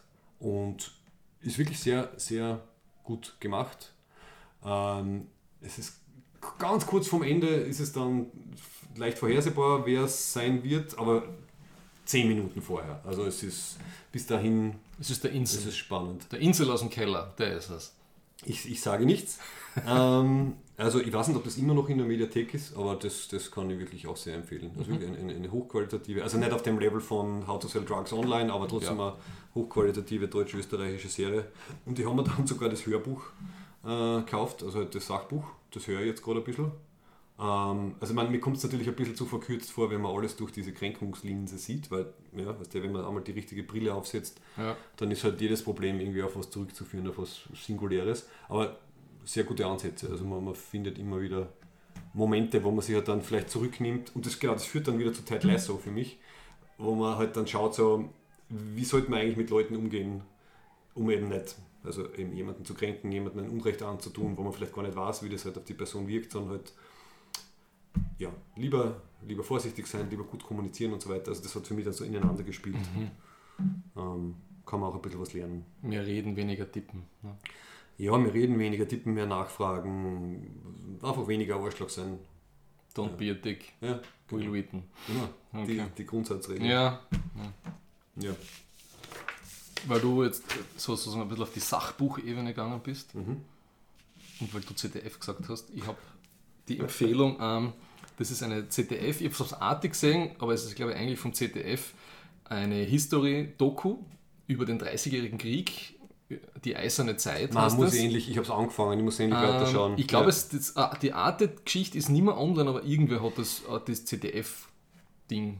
Äh, Es ist die gleiche Serie, das hat mich kurz irritiert, weil die ganzen Inlets und so, das sind auf einmal vom ZDF dann und nicht mehr vom Arte. Also Mhm. die haben das wirklich, ja, wie auch immer, es ist die gleiche Serie. Ähm, über den 30-jährigen Krieg super gemacht. Ja. Also selten so eine gute Doku-Serie gesehen. Und das Spannende ist, sie machen das so, natürlich machen so die, die großen Etappen vom 30-jährigen Krieg, wo ich geglaubt habe, ich weiß ein bisschen was und dann draufgekommen bin in diesen sieben Folgen, ich weiß dann eigentlich viel zu wenig oder habe viel zu wenig gewusst, sehr viel gelernt, super spannend. Ähm, und das Spannendste war für mich, es gibt, äh, das ist historisch irgendwie einmalig, es gibt von einem Söldner im 30-jährigen Krieg ein Tagebuch, der den ganzen 30-jährigen Krieg durchlebt hat ja? und auf mehrmals die Fronten gewechselt hat und sie zeigen einmal, auch, wie er praktisch quer durch, x- x-mal quer durch ganz Europa gegangen ist, immer da, wo der Krieg war und wie so seine Biografie verlaufen ist und unglaublich die Schicksale, was die Leute dort durchgemacht haben. Und ich kann das einfach nur sehr empfehlen. Ja. Das, das war super spannend. Ich glaube, es hat irgendwer äh, netterweise auch auf YouTube dann gestellt, gell? Also ich habe dort, glaube ich, angefangen, aber ich muss es noch fertig schauen. Ja, ich schaue es dann eh für die Shownotes, dass Ja. ich da so einen Link finde, der, der funktioniert. Und ja, also vor allem, was das für ein unglaublich prägendes Ereignis für Europa war. Oh ja. Das, ist, eben- das war mir mir eh irgendwie klar, aber wie arg das war und dass das praktisch ein Krieg ohne, ohne Sieger und Verlierer war. Schaut euch das an, ganz toll. Okay. Kurze Erwähnung, eine kurze Erwähnung kriegt der Jungle Cruise. Einfach deswegen, weil Dwayne Johnson und Emily Blunt drinnen spielen. Es ist ein Disney-Film, der basiert auf im Endeffekt der Disney Achterbahnfahrt Jungle Cruise aus Disney World. Aber sie haben einen, sie haben einen sehr netten, sehr netten familientauglichen Abenteuerfilm draus gemacht. Am Anfang ist er ein bisschen besser als am Ende, also so wie du irgendwie sagst beim, bei Wonder Vision, also immer, immer so, am Ende wird es halt immer formularisch, dann weiß man ungefähr schon, was passiert mit so viel CGI. Am Anfang ist er sehr, sehr, sehr nett. Die zwei Hauptdarstellerinnen und Darsteller sind sehr sympathisch. Ähm, hat mich so ein bisschen an so meine Kindheit und Jugend erinnert, wo ich halt solche Abenteuerfilme mir, mir angeschaut habe. Die Kunst, ein gescheites Ende zu schreiben, gell? das ist halt wirklich, Ja, der dritte Akt. das ist halt wirklich schwierig. Das, Das ist selten gut gemacht. Das, das ist lustig. Also wie ich habe mit meinem Vater habe ich nämlich drüber geredet über Jungle Cruise und habe ihm auch das gesagt und er hat, er hat genau, er hat äh, so ähnlich, er hat dann gesagt, ja, ja, das Problem des dritten Akts, das so, hat, die, okay. hat die Menschheit schon seit, seit äh, Jahrhunderten. Ja. Deswegen sind ja die großen Geschichten immer, haben die gute, gute Enden, die Ja. so ikonisch sind, ne? Das merkt man sich die, man, dann. die ja. man sich erinnert. Ja, selten, aber Ja. doch. Auch kurze Erwähnung: The Mitchells vs. The Machines. Sehr guter äh, animierter Film von teilweise den gleichen Leuten, die ähm, Into the Spider-Verse äh, geschrieben haben, zumindest. Also man merkt, dass der Humor gleich ist. Der, der Artstyle ist sehr ähnlich. Super lustiger Film, wo halt ja, eine Familie zu, zu, zu, zu den Helden wird gegen halt ein, ein, eine Roboter, also Maschinen, also Roboter übernehmen halt die, die Welt, also eh, klassisches Thema. Ja. Im Endeffekt halt, sind es halt diese Mitchells, die dann halt mithelfen, das Ganze, das Ganze zu beenden. Extrem lustig gemacht. Ich glaube, die Anna-Maria hat mir auf den Film gebracht. Also es ist, es ist Anna-Maria-Style, sowohl optisch als auch vom Humor her und hat mir auch sehr gut gefallen. Und ich habe mir rausgeschrieben, weil ich die Szene so herzig gefunden habe, ganz am Anfang, weil es, äh, ja, weil es halt so, so eine, eine Nerd-Szene irgendwie ist. Also ganz am Anfang, die, die Tochter ist halt sehr talentiert, sehr künstlerisch, äh, macht halt viel mit, mit, schon mit Video, Film und mit Kunst und so weiter.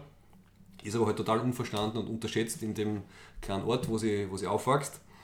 Und äh, dann wird sie halt, äh, beendet sie halt die Schule und dann sucht sie sich halt, ähm, halt irgendwo in einem anderen Staat eine Hochschule aus, also halt so äh, eine künstlerische, mediale Filmhochschule. Und sie macht halt Videokonferenzen dann zum ersten Mal mit ihren, mit ihren zukünftigen Classmates. Und dann fällt dieser wunderschöne Satz von ihr, so in der Narration, After all those years, I'm finally going to meet my people. Also sie, wie wenn sie halt so, ja, so von einer anderen Alien-Spezies wäre und endlich findet sie die Leute, zu denen sie eigentlich zusammengehört. Und das erinnert mich halt so an, an die, so die Nerd-Jugend, wo man sich halt denkt, so scheiße, wieso gefällt niemandem das, was mir gefällt. Und dann geht man halt nach der Schule woanders hin und dann findet man auf einmal die, die Leute. Also dieses I'm finally going to meet Ja, my, my people habe ich, sehr, habe ich sehr schön gefunden. Und generell, der Film ist, ist wirklich spaßig, schön, lustig. Ja. Ich, ich bin mit TV und Film fertig jetzt, aber ich habe noch andere einige Sachen. Äh, Black, über Black Widow willst du gar nicht reden? Na, ich schaue doch, mir, das, das bietet Potenzial, oder? ich schau mir bei den ganzen Blockbuster nur mehr die Red Letter Media Ah, okay. Reviews an und ich weiß dann immer, dass ich das nicht im Original Also sehen ihn gar muss. nicht angeschaut, Nein, na Gott, nein. Ja, mir hat er gefallen. Also, Nein, es, ich muss ganz ehrlich sagen, ich war überrascht, dass mir WandaVision die ersten zwei Drittel gut gefallen haben. Mir, mir steht der Superheldenkram vorne und hinten aus. kann ich gut verstehen. Ne? Ja. Sorry. Okay. Also für, für mich hat Black Widow genug an, an, an, an leichter Abweichung und ein bisschen Kreativität reinbracht, um das wieder zu, äh, zu rechtfertigen, die Zeit. Okay, gut. Ne? Also ich, ich habe es ja nicht gefunden. Ich, ich würde es beschreiben als, als actionreichen Familienfilm. Weil es halt um ja, den russischen Supersoldaten mit seinen Oh ähm, nicht leiblich mit ihm verwandten super ähm, Töchtern geht und die, die, die Frau. Und ich finde den Hauptdarsteller sehr, sehr sympathisch. Also diesen David Harbour, der bei, na, wie heißt Stranger Things gespielt hat. Den Polizisten spielt, Den den Sheriff. Polizisten ne? spielt, ja. Und die, die Rachel Weisz spielt, spielt seine, unter Anführungszeichen, Frau, also auch, auch eine Black Widow, die halt gemeinsam die, die Kinder aufziehen. Und ich finde, es, ist- es, sind gute, es sind wirklich gute, nette Sachen drin. Also er ist halt dieser, Entschuldigung, ich erzähle das jetzt einfach.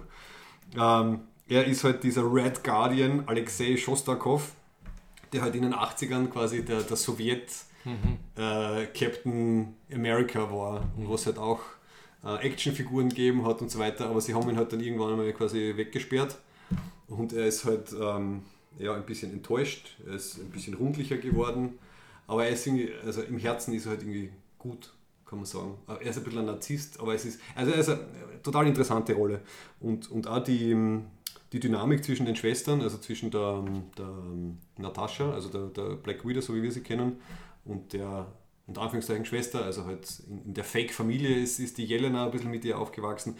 Gibt es wunderschöne Szenen, wo halt die zwei einen äh, quasi Schwestern, Geschwisterkonflikt haben, aber halt mit der zusätzlichen, ich bin zur Black Widow ausgebildet worden, Ebene und so. Also es gibt, es gibt schöne Momente in dem Film, Das passt die eh. das, die das dann äh, wert machen. Das ist eh gut, äh, äh, aber ich merke einfach so äh, ein Ich- dickes, ich- fettes ich I don't care. Kann ich verstehen. Und ich habe auch die, die äh, Scarlett Johansson, die ich super finde, prinzipiell als Schauspielerin, und, aber als Black Widow habe ich eh die letzten Jahre immer schon gesagt, ist sie einfach ein völliger Misscast für Ja. mich. Ja, also, Wen hättest du lieber? Die Emily Blunt. Nein. ja genau. Ja. Habe ich auch immer schon gesagt. Emily Blunt, gut, es gibt ja. viele andere gute Schauspielerinnen, die Action-Schauspielerinnen sind. Und die Scarlett Johansson ist für mich keine Action-Schauspielerin. Ja. Hm.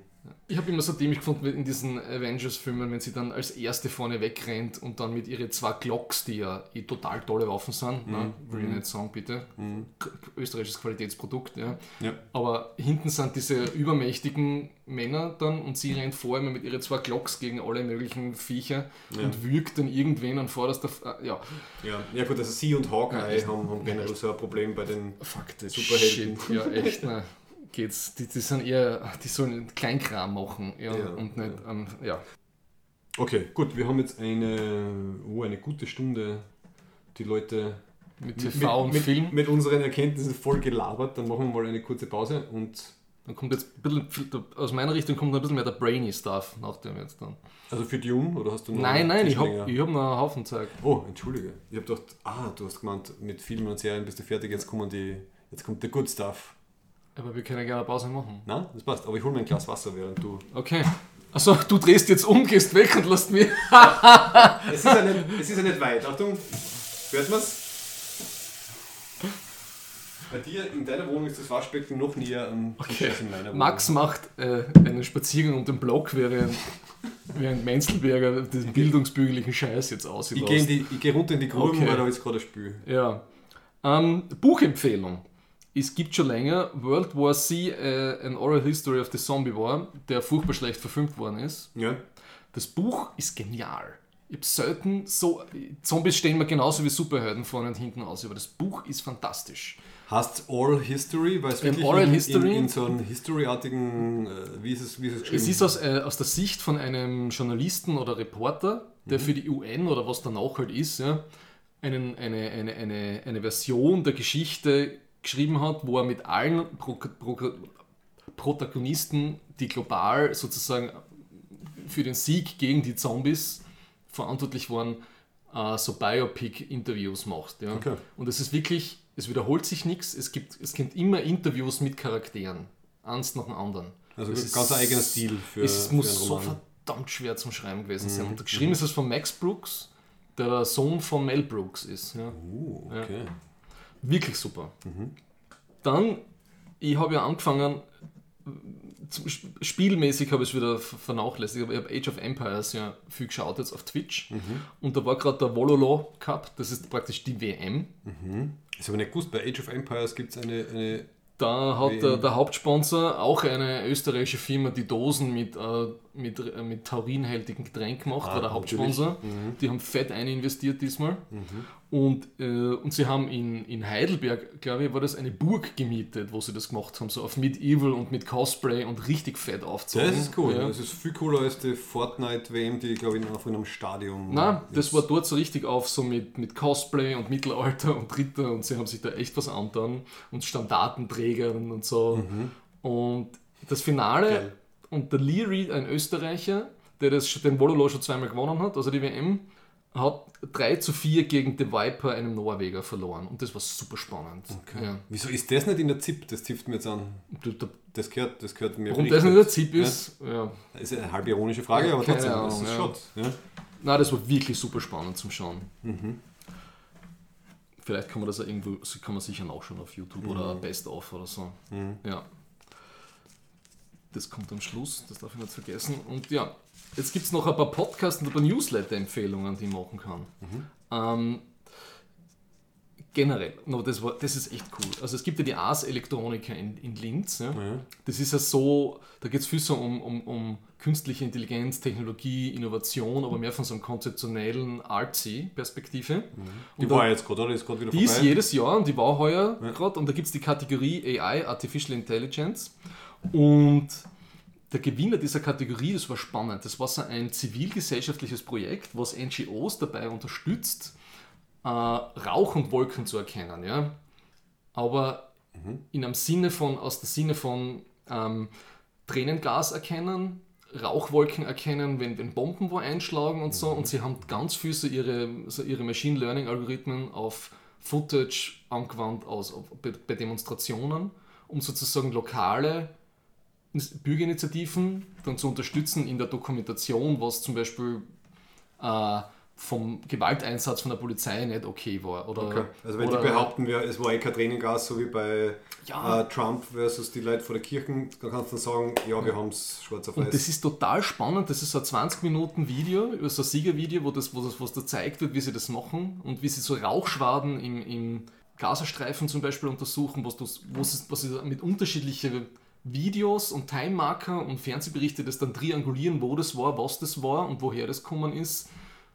Ja, ähm, eine Newsletter-Empfehlung, äh, die, weil das ein bisschen dazu passt, so zu wie es auf der Welt zugeht. Äh, Our World in Data, diesen Bi-Weekly Digest, sich den zu abonnieren, das ist echt klasse. Our World in Data, die, die haben sie wirklich jetzt auch vor allem durch die Pandemie, weil sie halt faktische Sachen zusammenstellen. Also ich habe das schon länger gekannt, weil ich das über kurz gesagt kennengelernt habe, irgendwie vor sechs, sieben Jahren. Äh, aber die machen mittlerweile, also mittlerweile siehst du in österreichischen Zeitungen, was man von denen auch immer halten will, sieht man halt einmal Our World in Data als Quelle und, und so weiter. Das ist echt cool aufbereitet. Ja, Sind irgendwie, wie sind die gesponsert? Ich meine, woher haben die die, die sind, Ressourcen? die, die, die, die, die haben Sponsoren und, und, und crowdfunded. Sind die. Ja. Okay. Also unabhängig, unabhängig und in dem Sinn, das ist jetzt keine, keine Ahnung, US-amerikanische Unterabteilung Nein, vom nein, nein, was auch immer Ministerium, sondern Es ist, glaube ich, irgendwie so ein, ein akademischer Spin-off von der Universität Cambridge in Großbritannien, wenn ich das jetzt richtig im Kopf habe. Muss, ich- müsst ihr nachschauen. Okay. Ohne Gewähr jetzt die Information. Ja. Ähm, und dann zwei Podcast-Empfehlungen, ist schon ein bisschen länger her.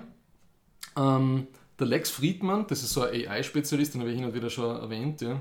der macht viel Spaß, ja, wenn er mit Leuten spricht, die nicht wissenschaftlichen Hintergrund haben, sind die Podcasts wirklich alle zum Kübeln. okay. Jetzt ist er natürlich Wieso? Weil er es nicht übersetzen kann? weil das einfach, das ist dann wieder so ein ganz äh, amerikanischer Fader-Mischmasch ist das dann so sehr amerikanisiert, langweilig, finde ich das dann.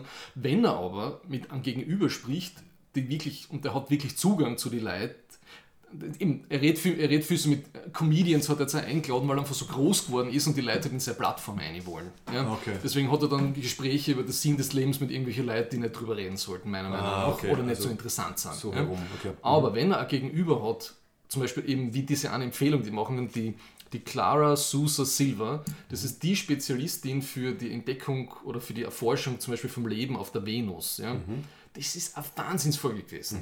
Das ist eine Spezialistin, Haben wir was gefunden? sie hat eben da geht es um die Frage, ist, am- ist in der Venus, war da mal Leben oder ist da Leben? Ja. Und sie hat äh, Phosphin, ich weiß nicht, wie das deutsche Wort ist, also Mhm. ein, ein Stoff, der nur in der, eigentlich kommt, wenn, wenn organisches Leben und irgendwie. Genau. Oh. Und die Geschichte, wie sie erzählt, wie, wie, dass die Leute jetzt erst nicht geglaubt haben, wie sie das alles trianguliert hat und wie, wie sie aus diesen Interferenzen und Multispektralanalysen, wie kompliziert das ist und wie wenig wir da wissen, wie die eigentlich die Stoffe in, der, in diesen ganzen Spektralanalysen ausschauen, das ist total spannend gewesen. Mhm. Okay. Und die kann er wirklich gut so Science to Public reden, die hat da viel Training, das merkt man auch. Ja. Mhm, Und ich finde, sie nimmt ihn ein bisschen, immer ein bisschen auf den Arm, auch den Lex Friedman, weil Ja. sie, das ist eine super Episode. Und der Lex Friedman ist auch deswegen so bekannt worden, weil er oft beim Joe Rogan war. Mhm. Joe Rogan sage ich immer, da, mittlerweile immer mit einem Stern dazu, echt mit Vorsicht zu genießen, ja, weil er echt sehr stark in die Schwurbel-Ecke mittlerweile immer weiter ruckt. Mhm. Also er hat sich ja gerade entwurmen lassen, obwohl er Covid und, und war irgendwie impfskeptisch. Also ja, alles, Mhm. alles was man nicht will, wenn man scientifically sane brain hat. Ja. Mhm. Aber er hat eine tolle Folge gemacht mit dem Quentin Tarantino, den hat er eingeladen gehabt. Habe ich schon ein bisschen reingehört, ja. Und die Folge finde ich super, weil der Tarantino, also der ganz, ich habe nichts gewusst über den Typen eigentlich, außer dass er die Filme macht und dass er hin und wieder lustige, ein bisschen kontroverse Interviews macht und hin und wieder Leute beschimpft, die ihn interviewen. Aber die ganze Geschichte von ihm, wo er herkommt, ne, also dass er wirklich der Typ war, der im Blockbuster gearbeitet hat, also im Videogeschäft und sein erstes Skript dann und seine Filme und dass das dann echt surreal für ihn ist, wie das dann abgehoben hat. Und dass eben sein großes Opus Magnum das äh, Once Upon a Time in Hollywood war und der letzte Film nur mehr so Dann hebt er sich noch auf. er macht nur zehn Ja. Filme, hat er gesagt, ja. Und das let- letzte Film wird mehr so epi epilogical, hat er gemeint, also mehr so Epilog-Charakter. Also es kommt nichts mehr Großes von ihm. Ne? Okay. Und die, das, das war einfach total spannend. Vor allem die ganze Geschichte, es hat ja, wenn man ein bisschen mit Kampfsport interessiert ist, er hatte den, ähm, den, den Bruce Lee ein bisschen auf den Arm genommen in der, in der Geschichte in Once Upon a Time in Hollywood. Ne? Der, wird ja dort, Ja. der wird ja vom Ja, zusammengeschlagen vom. da wird er verdroschen vom, vom, äh, Brad Pitt, vom oder? Brad Pitt Charakter, Ja. ja, genau. Und das, Ja. das ist total interessant, die Hintergrundgeschichte, Mhm. weil, weißt du, ich habe mal Bruce Lee Biopic-Ding gesehen, da hat es immer Kassen, er hätte eigentlich den, ähm, äh, den Kung-Fu-Typen spielen sollen, ne? Mhm. den der David Carradine spielt. Und der Bruce Lee erzählt ganz lang, dass die Geschichte gelogen ist. Ja? Mhm. Von der Familie von Bruce Lee und äh, das ist total interessant, wenn man sich ein bisschen so viel Filmgeschichte auseinander- okay, werde ich mir Ja. noch fertig anhören. Und äh, ich glaube, auf eins können wir wetten, dass es irgendwann einmal einen, äh, ein Quentin Tarantino Biopic gibt, oder? Irgendwer wird dann Quentin Tarantino spielen. Er wird wahrscheinlich das selber schreiben, weil er vor allem gerade Bücher schreibt. Ja. Ja, Er hat das ja das Once Upon a Time in, äh, in Hollywood hat er selber novelisiert, Mhm. selbst das, die Geschichte geschrieben jetzt. Hat mäßige Kritiken, glaube ich, gekriegt. Ja, Gut, der will sich anscheinend einfach etwas Neuem versuchen. ja genau. Also er, ich glaube, er wird mehr Schreiber jetzt. Ne? Ja, und eine Empfehlung, und jetzt, wird's, jetzt kommt die, zum Abschluss wird's bildungsbürgerlich. Ja. Es, hat, es hat mir selten sowas so Spaß gemacht anzuhören. Es ist eine wunderschöne Geschichte, also es ist keine Geschichte, aber es gibt, diesen, es gibt einen Briefwechsel von Thomas Bernhard und seinem Verleger Friedrich Unselt vom Surkamp Verlag. ja. Okay. Und da haben sie, das haben sie vor Jahren schon, ist schon länger her, im Burgtheater aufgeführt und ein Best-of, die haben sich über 500 Briefe gegenseitig geschrieben. Und das ist eine Stunde, wo sie im Burgtheater zwei Schauspieler das vorlesen, hin und her. Ja. Es ist grandios. Es Okay. ist so lustig, es ist so gut und es gibt einfach so viel Einblick in die Psyche von diesen Leuten und wie das zugegangen ist in die 60er, 70er und 80er. Also es spannt so richtig so praktisch seine ganze Schaffensperiode, haben so Auswahl aus diesen Briefen und hin und her und Das heißt, es gibt es auch in Buchform oder gibt es irgendwo als verfilmte Es gibt Theaterform? sicher die Briefwechsel, ich habe ja schon mal gesehen, in Ort zum Lesen, Mhm. aber so wie die zwei das vorlesen, so hin und her, ist es großartig. Also Okay. allein der Schluss, also das eine Telegramm, äh, nur so kurz. äh, Telegramm. Uh, Der, eben, ja. der, er schreibt, der, der Verleger schreibt dem Bernhard ein Telegramm, wo es wo, um, wieder um seine Finanzen geht und wo sie wieder streiten und der Verleger schreibt so ins Telegramm eine, ich kann nicht mehr, ich kann nicht mehr. und der letzte Brief von Bernhard ist dann, bla bla bla, er soll sich nicht so aufregen, was soll der Chance? Er hat noch nie so ein einfachen Auto wie ihm gehabt. und, das irgendwie nach einer Stunde absurde Briefwechsel. Ja, ja. Es ist unglaublich gut. ja. Okay, okay. ja, Coole, coole Idee, das dann also umzusetzen, ne? also äh, lesen zu lassen. Jetzt bin ich dann schon fertig. Aber was habe ich gestrichen, was nicht so wichtig sind. Jetzt, machen wir kurz die- Pause. Jetzt machen wir die Pause. Ihr lüftet mal. Ja. Ich riech mich sehr gut. Right here, right now, I feel more love in this hate group than I ever felt at church or basketball or anywhere for that matter. Passt, wir sind wieder da. Gelüftet und gewässert. Ich freue mich schon die ganze Woche, seit wir am Samstag im Kino waren, auf die Diskussion. Es ist allgemein hat mir der Film super gefallen, ein toller Film. Ja. Also ich war jetzt über eineinhalb Jahre fast nicht im Kino, seit Tenet im August letzten Jahr. Ja. Und das war großartig. Sowieso einer der besten Sci-Fi-Filme, die ich in die letzten Jahre gesehen habe im Kino. Aber es gibt schon Sachen zu besprechen und ich finde, er hat einfach einen Kontext zur, zur Einordnung oder Interpretation, Schrägstrich Diskussion, weil es gibt eben die ikonischen Bücher, den Jodorowskis Dune, der nicht passiert ist, aber die fantastische Doku und den Film vom Lynch, den hat Lynch ja dann aus praktisch seine Credits entfernt hat von 84, ja. 1984. Ein ganzer Rucksack. Und deswegen finde ich den Film allein finde ich großartig, aber wenn man das dann im Gesamtkontext diskutiert, finde ich, gibt es schon Sachen, die man anmerken kann und darf. Ja? Mhm. Also wenn ich dann irgendwas Kritisches sage, ja, immer sagen, mir hat der Film super gefallen. Aber das ist mir aufgefallen, das finde ich diskussionswürdig. Mhm. Ja? Ich finde, das macht es auch total ja. spannend. Also ich habe mir auch extra vorher in der Woche noch einmal die Extended-Version äh, vom David Lynch-Film angeschaut und dann zum ersten Mal zu meiner Schande, muss ich gestehen, diese 2013er Doku, die heißt eben ganz einfach nur Jodorowskis Dune, ja. wie du erwähnt hast. Und also mit den beiden im Gepäck dann in den Villeneuve-Film gehen, ist ganz interessant. Und du hast sogar noch die Bücher irgendwann einmal gelesen. Ist schon länger her, aber. Bei dir ist es dann noch ein größeres ich Paket. Ich habe die, die ersten fünf fix gelesen. Ich bin mir nicht sicher, ob ich das sechste von Herbert dann auch noch gelesen habe. Auf jeden Fall Harvard, glaube ich, sicher.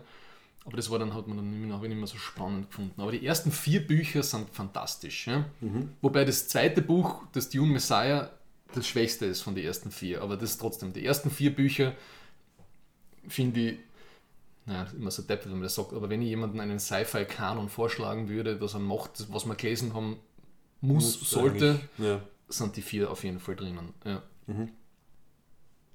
Ich finde einfach, vom, vom, vom, von der Concept-Art her war der Film grandios. Wie, wie, also auf find, vergleichbar so mit Industrial Light and Magic Stuff ist es einfach, wie, es aufgezogen ist, vom visuellen, von, von, von, von den Computerbildern, von den Grafiken und so. Ähm, was mir auch extrem gut gefallen hat, ist, dass es viel so visuelle Hommagen, finde ich, an die 84er Version gegeben hat. Wie die, die Raumschiffe landen auf Dune, also bei, bei Arakin, mhm. die, diese Truppen ein- und ausgehen und so und, und auch wie diese, diese Zylinder ausgeschaut hat, so mhm. vom, vom Engel her, wo, wo das, das Schiff bin mir nicht sicher, vielleicht kommt das eh, weil das Beschreibungen aus dem Buch so sind. Ich kann mir nicht mehr genau erinnern, weil es schon, ja. lang, schon lang her ist. Aber das hat mir extrem gut gefallen. Mhm. Ja. Also mir sind auch viele Sachen dann halt so, so leicht verfremdet bekannt vorkommen. Ja, ja. Genau. Also die Atreides-Uniformen haben mich sehr stark an den Film vom Lynch erinnert. Mhm. So dieses bisschen so dieses britische Erste Weltkriegs aufgemarschelte. Mhm, ja, ja, der gute alte Kolonialismus, das, ja. das müssen wir dann eh noch reden. Ne? Ja, das hat mir sehr gut gefallen. Mhm. Und waren auch so immer für mich Referenzen, gewollt oder ungewollt. Ja. Mhm. Also ich habe äh, auch vom Aufbau her, und da fällt mir halt der Kontext zum Buch, sehr viele ja. Ähnlichkeiten anscheinend gefunden. Und das hat mich dann irritiert, weil ich habe dann nachher mit dem, mit dem Guayek geredet und ja. der hat gesagt, oh, der Film ist so nahe, viel, noch viel näher an den Büchern. Ja. Das kann ich dann halt nicht beurteilen. Und mir ist er eben sehr nahe am David Lynch-Film vorgekommen, das was mich gewundert hat. Ich hätte mir eben gedacht, so, okay, Villeneuve macht jetzt da irgendwie ganz, ganz eigene Dinge, aber es, es hat mir jetzt nichts jetzt überrascht in dem Sinn, dass halt jetzt auf einmal, aha, das, also es haben ein paar Konzepte gefehlt, die beim Lynch drin waren, die er glaube ich auch selber erfunden hat. Ja. Diese ähm, komischen Sprachpistolen da. Diese Schall, Schall Sprachwaffen, äh, genau. Habe ich zum Beispiel nicht gewusst, dass das nicht, nicht Nein, eine Originalgeschichte ja. ist.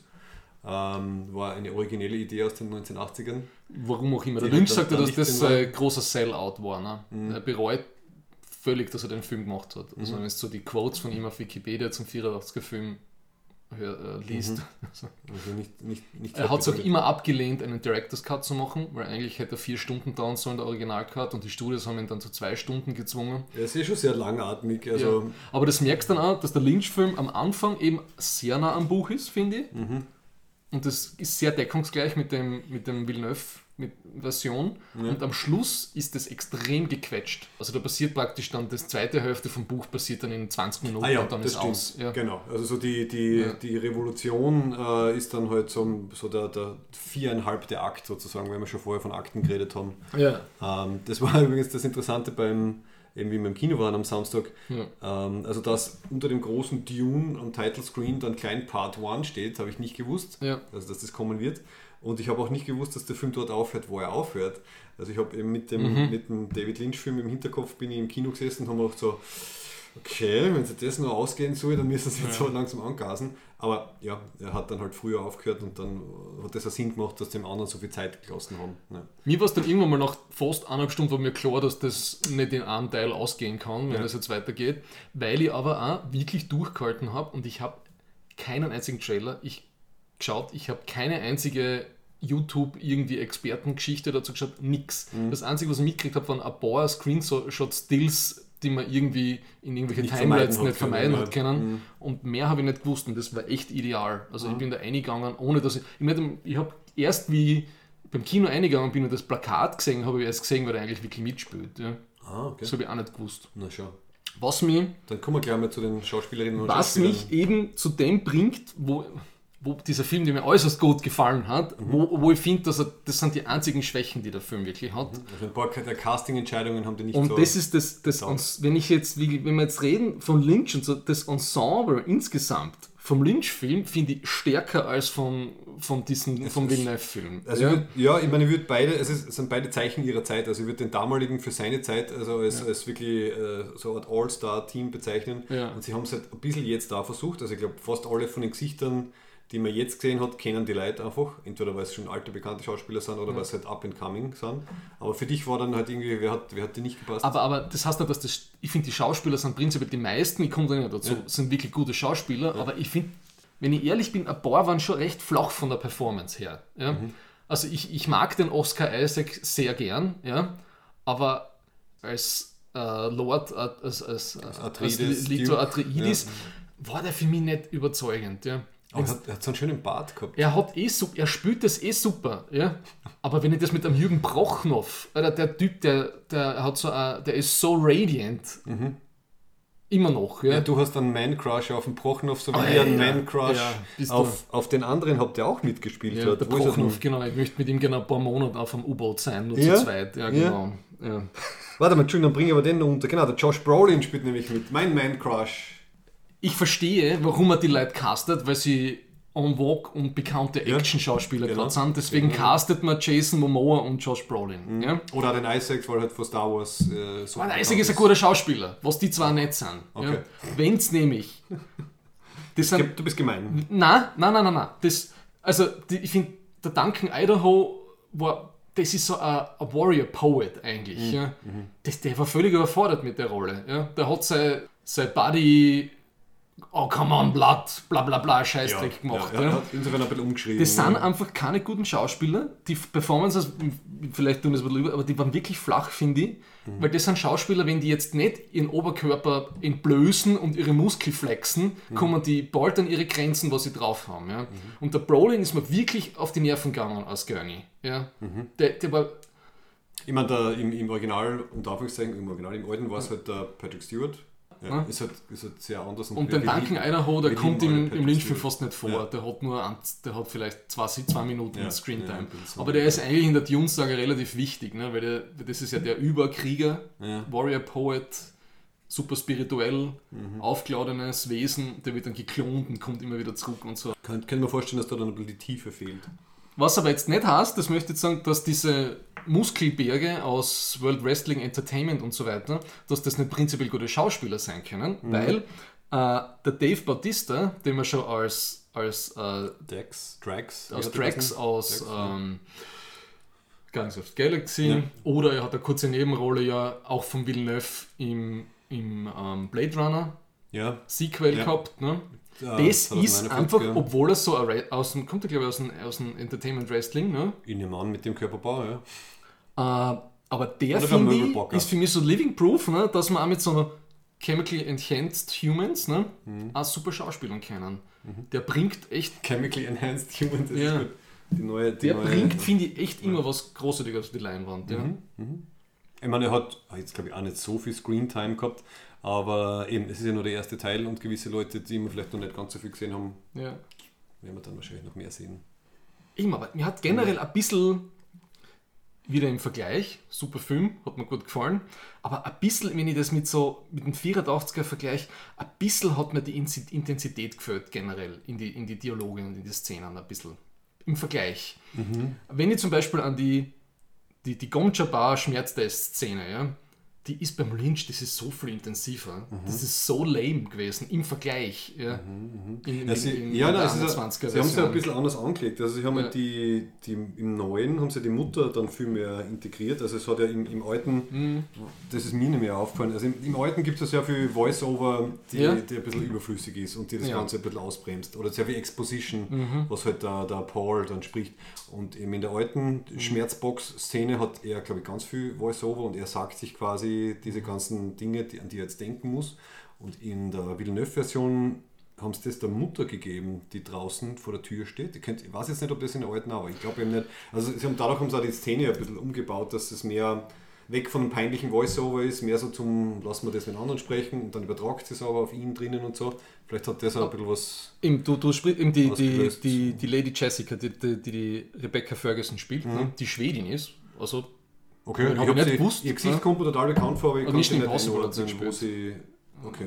Na, aber die, die war super. Ja. Die finde ich, ich total stark gefunden. Aber weil du sagst, dass, dass dieses Voice-Over, ne, das kann für mich, das ist jetzt der Zusammenhang, den ich jetzt will, äh, herstellen, aber der Herbert, der kommt aus dieser New Wave Sci-Fi, wo sich im Prosa mit Dialog und dieser inneren Einsichtnahme, dieser, dieser inneren Dialog hat immer so Passagen drin gehabt. Ja? Deswegen hat das für mich schon Sinn gemacht. Ne? Ah, okay. Das siehst du, wenn du Game of Thrones liest, der Martin schreibt da in dem Stil. Du hast Dialog, du hast die inneren Monolog vielleicht hin und wieder von den Leuten, was sie, wie sie sich in der Szene, das ist immer das, was kursiv dann ist. Ne? Ja. Und dann hast du den normalen Text, den normalen Prosa. Ah, das muss man fast wissen, damit man das dann im Film, in der Umsetzung Ja. irgendwie, irgendwie zu schätzen weiß. Ja. Deswegen stimmt das wahrscheinlich, so wie du das sagst, oder so kann man das interpretieren, dass, dass sie das dann praktisch ein bisschen vermenschlicht hat dann. Und man, man hört diesen inneren Monolog von ihr dann nicht in den Szenen, wo sie sich so, Sorgen um ihren Sohn macht. Ja. Was aber auch dazu führt, und das war dann eh bei unserer Diskussion dann auch, ne, ich glaube, die, die Isa hat das gesagt, dass das eigentlich für äh, Bene Gesserit fast schon ein bisschen zu menschlich war. Eigentlich ist, die sind eigentlich viel kontrolliertere Gestalten. Ja. Ich glaube, das ist ein Teil der Modernisierung, weil sie dann Ja. einfach nicht so, ähm, man, sie hat ja dann wirklich die, die, die zweite Hauptrolle neben ihm, oder ist jetzt quasi die Heldin neben ihm und dann halt neben der, der Fremen-Frau. ich glaube, sie haben sie einfach ein bisschen zugänglicher machen müssen, fast. Also ich habe das Gefühl, es ist so ein Modernisierungsfaktor fast. Mir hat, die, mir hat sie super gefallen. Ich würde es nicht anders machen. Mir ist das nur aufgefallen und das finde ich einen spannenden Punkt. Ja. Genau, nein, das Gesamtkonzept hat Ja. sicher passt. Ja. Ähm, das Einzige, was mir wirklich nicht gefallen hat, war der Baron Harkonnen, der Wladimir Harkonnen. Ist interessant, ja. Also mir hat es sehr gut gefallen, aber du vergleichst wahrscheinlich immer dann, dann Na. zu stark mit, dem, Das habe ich mir auch gedacht, dass es mit damit der so, Grauslichkeit des Alten. Aber der war total langweilig in dem Film. Ja, sie haben ihn halt da wirklich anders konzipiert, also diese, diese ganze, diese, diese, diese Hautkrankheiten, äh, äh, Krankheiten, also dieses, dieses Herunterkommene und so weiter, das ist halt eigentlich weg. Ja, aber auch dieses, diesen, Das auch diesen Herzblack und so, dass er Ja. dann Leid umbringt und aussaugt und Ja. so, das, Ja. das haben sie alles weggelassen oder vielleicht kommt Details. es noch. Ja, Ja. sind einige Details weg, ja. Ja. Ich habe ich hab heute ähm, ein, äh, ein YouTube-Video noch angeschaut, ein Review, und da hat ein Typ gesagt, dass den Skarsgård, also Mhm. der den, den Harkonnen spielt, angeblich jeden Tag sieben Stunden lang haben es gebraucht, bis sie in, das, in die Maske reingebracht Das kann ich mir haben. gut vorstellen. Der hat das anscheinend geduldig über sich ergehen lassen und Mhm. deshalb eben ja nach der Premiere, also nach dem Film gesagt, den wir geschaut haben, für mich hat, er, hat das Skarsgård, also der, der Schauspieler, einfach durch sein sein, sein Spiel und durch vor allem so seine Stimme einfach so eine Präsenz. Ähm, dadurch war er für mich, würde ich sagen, halt jetzt gleichwertig mit dem, was ich halt vom, vom alten Film gekannt habe. Also er hat, er hat für mich wirklich eine, eine wuchtige, bedrohliche, halt nicht ganz so ähm, oberflächlich grausige Wirkung gehabt wie im Lynch-Film, aber trotzdem halt sowas Ja, ich habe das ein bisschen, halt wie er so mit seinen langen Kut Kutten da umgeflogen ist, das hat irgendwie so. Ja, der, ja, fast wie, wie, wie ein Gespenst. Fast so, und so pummelig hat das auch, hat er dann aus. Irgendwie, das hat für mich ganz komisch Ja, ausgeschaut. für, das für, hat, mich, für mich war es so, so, so, so diese, diese, diese banale Bedrohlichkeit, oder ich weiß nicht, wie man das nennen soll. Also eigentlich ein Typ, der total, der total schier, unförmig und seltsam ist, aber dann durch die, Mhm. durch die Art, wie er halt präsentiert wird und sie bewegt, dann wieder bedrohlich wird. Und diese Mischung ja, finde find ich immer ganz spannend. Aber äh, sie haben ein bisschen was anderes das gemacht. Oder der Villeneuve hat, hat, hat mit seinen Designern und Designerinnen ein bisschen was anderes äh, draus gemacht. ja. Und es fehlt ja dann auch, der eine Neffe fehlt, also der vom Sting gespielt worden ist, der kommt ja gar nicht vor, also der wird wahrscheinlich was Stimmt, ja. im zweiten Teil ja. Genauso wie der Imperator. Hast du eine Ahnung, wer den Imperator spielen wird? Na, na. Kommt auch nicht vor. Stimmt, stimmt, ja. Ähm, Heben sie sich da noch wen auf. aber sonst hat, ja, es hat mir gut gefallen, zum Beispiel, dass, ähm, den Namen habe ich schon wieder vergessen, der den John dann spielt. Ich finde, aber der ist visuell super gecastet, sehr gutes Typecasting. Den wen? Den John äh, Atreides. Paul Atreides, nicht John, wieso sage ich John? Den Paul spielt Paul. ein gewisser Timothée Chalamet. Wahrscheinlich wollte ich John Snow sagen, weil wir sind Ja, John Snow erinnern. Es waren generell ein paar, Archetypen, gell? es waren generell ein paar Szenen, die mich sehr, einen sehr starken House Dark Vibe gekriegt, Ja, wie sie auf ja. diesem Gräberhügel waren. That, that's what I do. I stand around and I Ja. brood over things. Und dann habe ich gedacht, So, we in Scotland now? Habe ich da auf Caladan Musik, die gedacht. Musikeinlage, ja. Und wie sie dann mit dem. Dudelsack Ja. bei Arakin aus dem, aus dem Schiff ausspazieren, Ja. das wollte ich eigentlich noch nachlesen. Warum, gell? Ob, ob die wirklich Dudelsäcke auch in, in dem, ob das Original ist, ob das im, im Buch erwähnt wird oder ob sie da echt ein bisschen an, an, an Mhm. House Dark Vibe einbringen wollten. Das hat mir ein bisschen, das, war, das hat mich kurz richtig ausgerissen. Ja, mich auch, mich auch. Also da habe ich mir gedacht, aha, muss irgendeine künstlerische Entscheidung sein, die, weiß nicht, vielleicht später noch einen Sinn macht. Genauso wie ist dir das aufgefallen? Und weißt du das noch aus den Büchern? Also sie haben das Motiv des Stierkämpfers haben sie überall reingebracht. Mhm, das habe ich Ist nicht das, weiß ich das nicht mehr. neu Es ist oder lange das her, dass ich es Okay. gelesen habe. Weil das haben sie wirklich aufgebaut. Also es wird, man sieht, ein paar Mal sieht man halt die, äh, den Ja. Stierkopf, sieht man, man sieht eine kleine Ja. Statue vom Stierkämpfer. Ähm, der Leto redet mit dem Paul drüber, ja, dein, mein Großvater war ein Stierkämpfer und was hat es ihm gebracht. Also das, Ja. da baut der Villeneuve anscheinend irgendeine eine große Metapher auf, die dann irgendwie aufgelöst wird oder Sinn macht. Naja, Also- was wird dann, was für ein großes Viech ist ja, auf dem Planeten, der was, er- was er bändigen und zähmen wird. Ja, ne? eh. Ja. aber es ist halt, vielleicht ist halt noch eine Ebene irgendwie dabei. Okay, Okay. weißt Stierkämpfer funktioniert auf vielen Ebenen. Also Ja. Mensch, Mensch gegen Natur oder die Überheblichkeit oder bla, wurscht. Ja. Aber das ist mir aufgefallen. Also es war so richtig. Uh, hast du was mich das erinnert hat? An, äh, passend eben zu Villeneuve an Blade Runner, wo halt immer wieder diese Origami-Figuren vorkommen. Also Mhm. für mich war dieser Stier von der Symbolik her im Sinne von, aha, Aha. ein, ein Zeichen, das immer wieder vorkommt und es hat eine Bedeutung. Also ich glaube, Ein Leitmotiv. ein Leitmotiv, genau. Er baut das Ah. sowas ein. Ja. Okay. Ähm, wer mir auch sehr gut gefallen hat, ist dieser Stephen Henderson, der diesen menschlichen Computer spielt, Mhm. der, der auch bei Devs vorkommen ist in der, in der Serie. Den Tufir Harmat oder Karmat spielt er.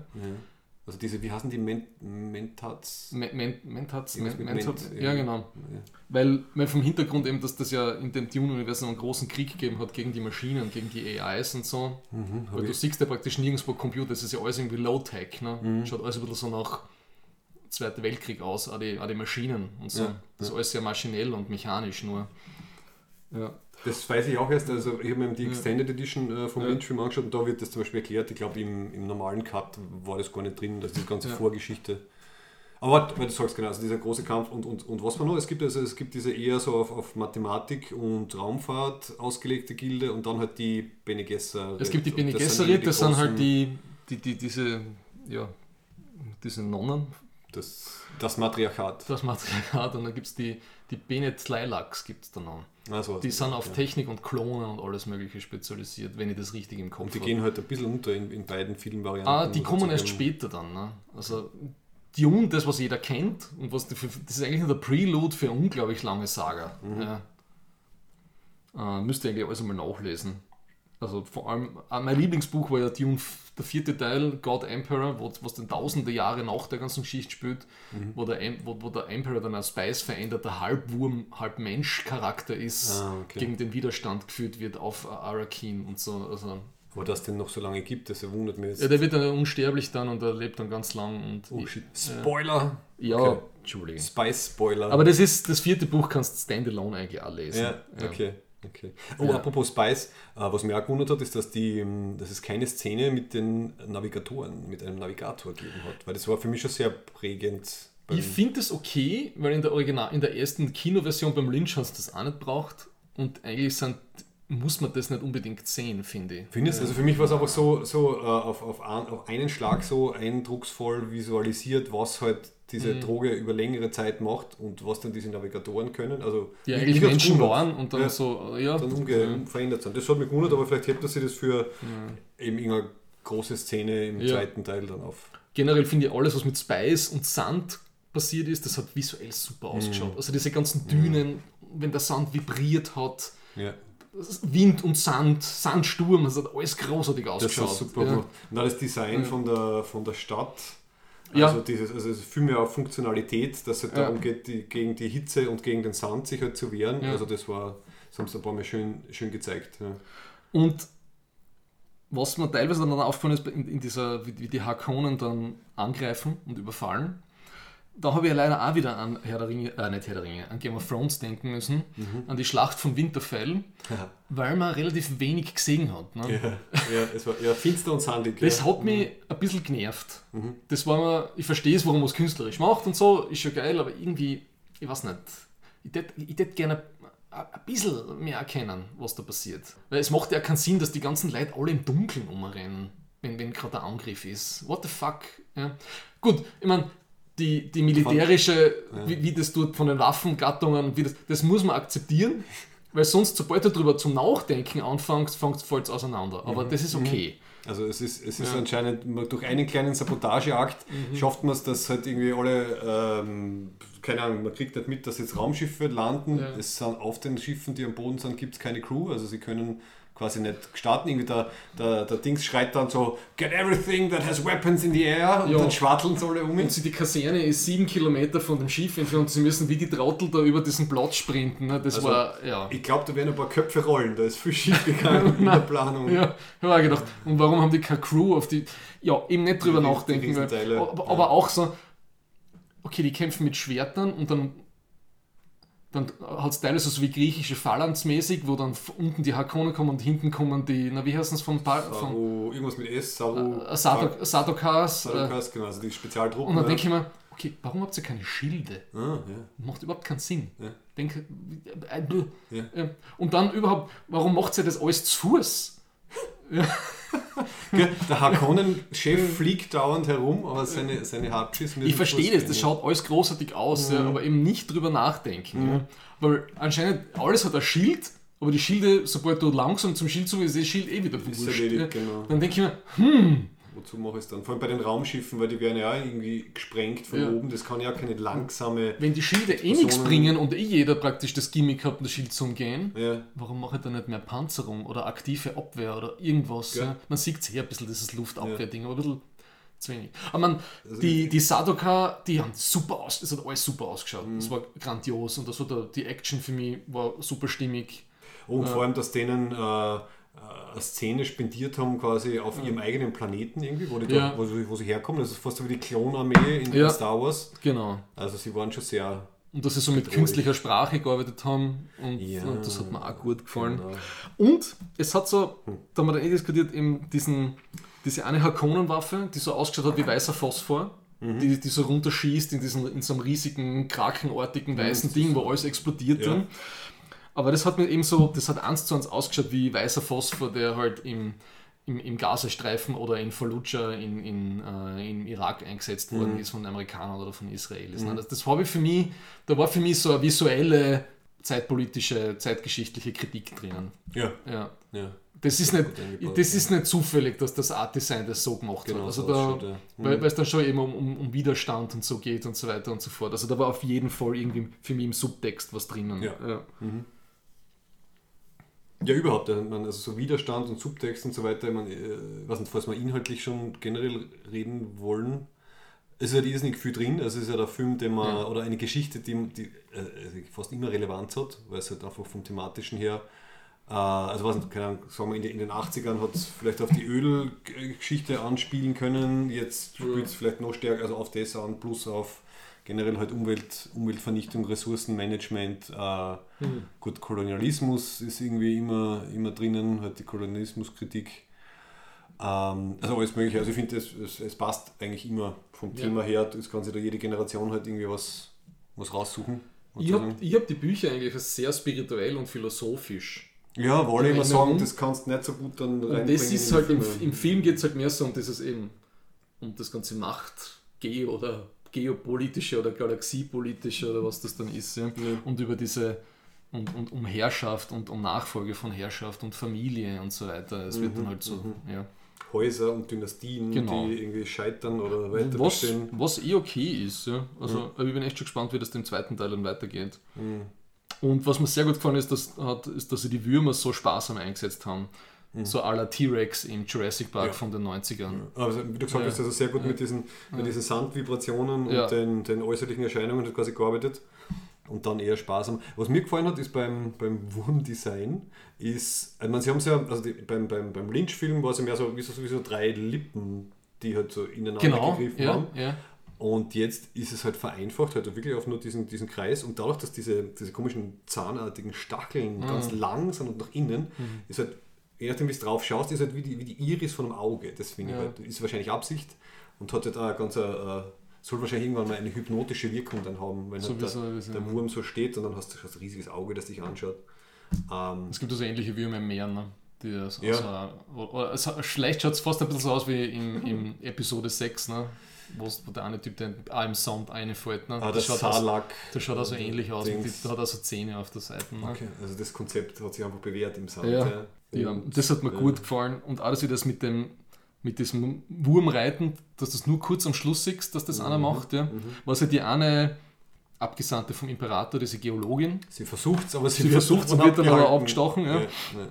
die habe ich super gefunden. Mhm. Und das ist ja einer von den Charakteren, die wirklich, also einen, wo es einen Gender-Switch gegeben hat. Ne? Das war ja eigentlich ein Mann und die Schauspielerin war super. Mhm. Also die, die Liet Keynes und die, der, mir hat der Max von Südorf auch super gefallen im Ah, ja, 84er Film, weil ja. der hat ja viel weniger Screentime gehabt. Ist Ja. eigentlich fast schade, weil der war ja damals schon irrsinnig berühmt, also den Ja. haben sie ein bisschen verbraten. Ja, aber sie war voll klasse. Ich finde, sie hat ein sehr, ich finde, sie war sehr tragendes Character Device für die Story, für einen kurzen Abschnitt. Sie hat das super gemacht. Mhm. Ja, und sie hat das sehr gut, das, also die Rolle super transportiert, hat dieses, äh, also die, die Brücke irgendwie finden zwischen halt dem, dem Imperator, dann den Interessen von den Atreides Ja. und halt den, den Fremen, also quasi, dass sie dann draufgekommen ist, dass die, das Haus Atreides halt doch sich nicht so aufführen will wie die Hakonnen und dass halt diese Falle, die der Imperator halt stellt, Ja. nicht ganz okay ist und so, weil sie wird ja dann quasi zur Sympathisantin, wenn ich mich richtig erinnere. Also Das ist, so, sie ist ja Fremen, sagt sie dann ja, ne? Sie hat sich selbst am Schluss als Ja, Fremen bezeichnet. sozusagen, und sie ist ja ja. eigentlich Ja. mehr oder weniger dann gone native oder übergelaufen oder Ja. Mhm. hat, hat die Philosophie dann angenommen. Das ist eine coole Geschichte eigentlich, ja. Insofern eigentlich schade, dass sie nicht mehr lebt. Ja? Aber gut, es gibt, es gibt jede Menge. Also der Film hat nicht das Problem, dass er zu wenig Charaktere hat, sagen wir mal so. Also es, wird, Ja. es werden alle möglichen äh, Sichtweisen werden halt repräsentiert. Was mich sowohl bei der, beim David Lynch-Film oder halt generell bei der Geschichte und halt beim neuen irgendwie gestört hat, war dieser komische äh, Zweikampf. Den habe ich beim Lynch-Film schon nicht verstanden und jetzt war es nicht viel besser. Sie kommen, sie kommen zu den Fremen und irgendwie der, der eine Typ ist beleidigt und dann muss er den Paul zum Zweikampf herausfordern, dann wird er umgebracht und alle sind happy. Das ist, wenn man von den Fremen nichts weiß. weiß, Man okay. weiß nur, es gibt mehr, als man glaubt, ne? weil die Hakonen glauben, es sind 50.000, dabei sind es Millionen von Mhm. Fremen, die in diesen Caverns oder. Aber das ist irgendwie so Teil ihrer Kultur, also das hat mir dann wieder so an Klingonen-Ehrenkodex erinnert. Das Dann halt, darfst du dich schon fast gefasst machen, weil ja. die Fremen sind eine beinahe harte Honor-Culture, okay. ja, wo es genau um das geht. Mhm. Also das Haus Stark der Wüste. Ja, über- ja es ist sl- ja, Ich meine, gut, das Thema, ja, es, ist, es kommt halb stark, halb, halb, was nicht. Äh, wenn du Lorenz von Arabien geschaut hast, Ja. ne? so ein, ein, ein, ein beinhartes, knallhartes äh, Wüstenvolk, was extrem auf Ehre und, und Mhm. Recht und Anrecht und Ansehen aufgebaut ist. Ja. Okay. Und super spirituell ist. Ja. Ja. Und kommt es danach, und das kann ich mich auch beim David Lynch-Film erinnern, es stellt sich dann heraus, sie haben ähm, riesige Wasservorräte. Ist das auch eine Erfindung vom Lynch oder kommt das? Nein, nein, diese Ke Das kommt dann. die, ja, ja. Okay. Also sie sind erstens Ob sehr. die so viel haben, weiß ich nicht. Ja. Ja. Ob es wirklich so viel ist, aber sie haben überall ihre, ihre, ihre Windfallen, wo sie dann den Dunst ab, absaugen. Ja. Ja. Okay. Also das könnte dann ein Teil der Revolution werden, sozusagen. Ja, ja, ja. Was, was, was, Teil der Revolution wird das dann auch. Also wenn sie, wenn sie sich quasi dann eben gegen die Besetzer wehren, sie haben auch Ressourcen, also Wasser, ja. äh, mit dem man das dann. Sicher, sicher, sie Also haben. ein, ein Ja. riesengroßer Schatz. Aber eben, es ist alles um das Wasser herum aufgebaut in der Kultur. Ah, diese du- nette Szene mit dem Spucken. Du spuckst, ja, ja. im Sinne von, du gibst, du gibst Wasser als Begrüßung, als Opfer. Ja. Ähm, jede Leichen wird sofort einpackt und wird, wird dann praktisch äh, gefriergetrocknet und auszoselt bis zum geht nimmer. Mhm, mhm. Ja. Ja, das finde ich super. Also wenn das ganze System halt vom Worldbuilding. Also wirklich eine, passt. eine, Kultur, wenn man so will, oder Zivilisation, die halt sehr stark im Einklang mit dem lebt, was sie, was sie vorfinden. Ne? Mhm. Ja. Ah, das wird noch cool. Also ich bin schon gespannt. Nein, ich freue mich. Eben Auch dadurch, dass er halt dieser zweiten, also das, was Mhm. halt das, zwe- das letzte Drittel im, im Lynch-Film war, dann halt wirklich ein, ein, ein langer Film wird. Ja. Das wird, wird sicher super. Weil auch die Sets so toll waren jetzt in dem ersten Teil. Mhm. Und da bin ich schon gespannt, was sie sich für die Fremen einfallen haben lassen. Mhm. Ja. Ah ja, diese, diese äh, riesigen Hallen unter der Ja. Erde quasi, wo sie sich dann. Und vor allem die, die, die Lady. Jessica wird ja total zentral dann für, für die Fremen auch. Mhm. Ja. Dann schauen wir, wie es die Tochter, also die Schwester, äh, dann noch, noch unterbringen. Ähm, ja. Absolut. Das muss, muss man fast gesehen haben als Sci-Fi-Mensch. Ne? Das Einzige, was ich, vor was ich warnen will, also ich weiß nicht, ich war an dem Tag ein bisschen müde und, Mhm. und es, ist halt, es ist halt zwischendurch, es ist halt finster und in Brauntönen. Also man, man darf nicht müde in den Film reingehen. Und ein Punkt noch, der Soundtrack, den Oh, der war super. Hans Zimmer. Ja, mal. der Soundtrack, den ich jetzt gar nicht so als Soundtrack bezeichnen würde, sondern es, mehr, es ist mehr ein Ambient-Klangrauschen, das sehr gut gepasst hat. Ja, manchmal, halt, manchmal wird es halt lauter und dann hast du diese, diese, Das, diese Stimme. es knattert so. und du hast ein bisschen so, wenn die Bene Gesserit kommen, hast du ein bisschen so einen Damenchor. Ja, genau. Aber der Soundtrack ist, ist okay, ja. Mhm. Aber wenn ich das mit dem Toto-Soundtrack von 1984, das ist so ikonisch, Ja. die Melodien. Also Ja. da, da ist, das hat keine Melodie, das Ding. Ne? Das ist ein Rauschen, Knattern, Und Ein- eben ein bisschen- schon diese Tonabfolge, dieses, dieses, aber das ist dieser Gesang, der ja. Aber sehr ähnlich klingt, muss ich zugeben, halt wie, wie wenn halt solche Tribal Ja, äh, ja. Geschichten in anderen Filmen auftauchen. der ist super, leistet das, was er leisten soll, hat eine klasse Stimmung im Kino gemacht, aber ist nichts Besonderes, finde ich. Deswegen hat er die, die, ähm, die Bagpipes untergebracht, damit er Ja. einen Akzent setzt. Damit es uns kurz aus dem Sessel ausreißt, wenn man. Ah, ja. Ja, und genau, und apropos Musik, bei, beim Jodorowskis Dune in den 70ern äh, hätte ja Pink Floyd dann im Endeffekt Ja. die ganze Musik machen sollen, wenn er es geschafft hätte. Ich kann vor allem den Soundtrack von der Doku empfehlen. Mhm. Das ist groß. Ich höre das total oft in der Arbeit beim Schreiben. Ja. Das ist so. Äh, so viel so Ke Ober. Oberton, Kehlengesang Ah, ja, ja, und super, äh, super Elektro-Soundtrack. Ja. ja. Aber um ganz kurz noch, also eben, weil ich, weil ich erst letzte Woche Ja. gesehen habe, also um auf den noch zu sprechen zu kommen. Also jeder, der noch nicht gesehen hat, schaut es euch an. 2013, Jodorowskis Dune. Und es ist für mich ein bisschen so wie The Fellowship of the Ring ähm, äh, des Kinos, weil Mhm. man, es ist wirklich gut aufgebaut, die Doku. Also wie er Stück für Stück halt sich die Leute zusammensucht, die er braucht für seine Mission. Also er sagt halt, er will, er will unbedingt den Salvador Dali zum Beispiel Als Imperator. als Imperator. Dann schafft er das irgendwie. Also er zahlt ihm dann irgendwie 100.000 Euro. Eine Million für eine Minute. Ja, ich zahle dir das, was du willst, aber nur für die Zeit, die du wirklich vorkommst im Film. Also nicht für die Drehzeit, Ja, sondern ja. für das. Und der, der Dali will halt unbedingt sagen, er ist der am besten bezahlteste, Deswegen sagt er, Anführungszeichen, Schauspieler. one million for one minute. Ähm, dann denkt er sich, okay, wer könnte am besten den Baron Harkonnen spielen? Natürlich Orson Welles. Dann jagt er dem Orson Welles nach, der zufällig gerade in Paris ist oder so und, und bezahlt ihm irgendwie sein Lieblingswein und sein Lieblingsessen und sagt, äh, wenn du für mich äh, zu diesem Film kommst, wirst du jeden Tag in den Dreharbeiten so essen wie in diesem Restaurant. Ja, weil er sagt, er, er engagiert den Chef von dem Restaurant Ja. und der bekocht ihn jedes Mal, weil er wollte eigentlich nicht mehr spielen. Ja. Genau, genau. Dann überlegt er halt, okay, wen könnte er noch nehmen? Ja, Mick Jagger muss unbedingt Mhm. den äh, Fade Rauter spielen und so. Also einfach so, es ist so lieb, irgendwie. so, wenn er, sagt, er, er marschiert los, er sucht sich sein, Die sein Doku ist- Team zusammen Die Doku ist gigantisch. und scheitert dann. Aber immerhin er hat den, den HR Giga quasi Mhm. aktiviert, der dann indirekt über ihn bei Alien gelandet ist. Das ist dann am Schluss, dass diese ganze Konzeptart, wie sie das übersetzt hat, ich hätte ja so gerne mal die, meine Oh, Hände das auf diesem Buch, Ja, auf ja. dem Playbook. Ja. So wie 20 Telefonbücher, Ja. Hardcover, Ah, das ist so gigantisch. alles drin. Ja. Aber halt nicht mehr machbar in der Form, weil halt die Leute gibt es teilweise halt nicht mehr und Ich finde es ich find's gut, so wie es passiert ist. Ja. Also dadurch, dass es diese Doku gibt, ist das, ist das irgendwie ein Closure für mich, das Ganze. Ja. Ja. für den interessantesten Film, den es nie gab. Ich meine, ich muss zugeben, es hätte die volle Enttäuschung werden können, weil wenn du da die Ausschnitte anschaust aus den Filmen, die der Jodorowsky gemacht hat, also es ist nicht, nicht jedermanns und jeder Frau's Sache. Das Einzige, sagen. was mich kurz getriggert hat, wie er, wie er, wie er drüber redet, ne, was er, wie er das Werk nimmt, interpretiert und neu macht. Ne, Mhm.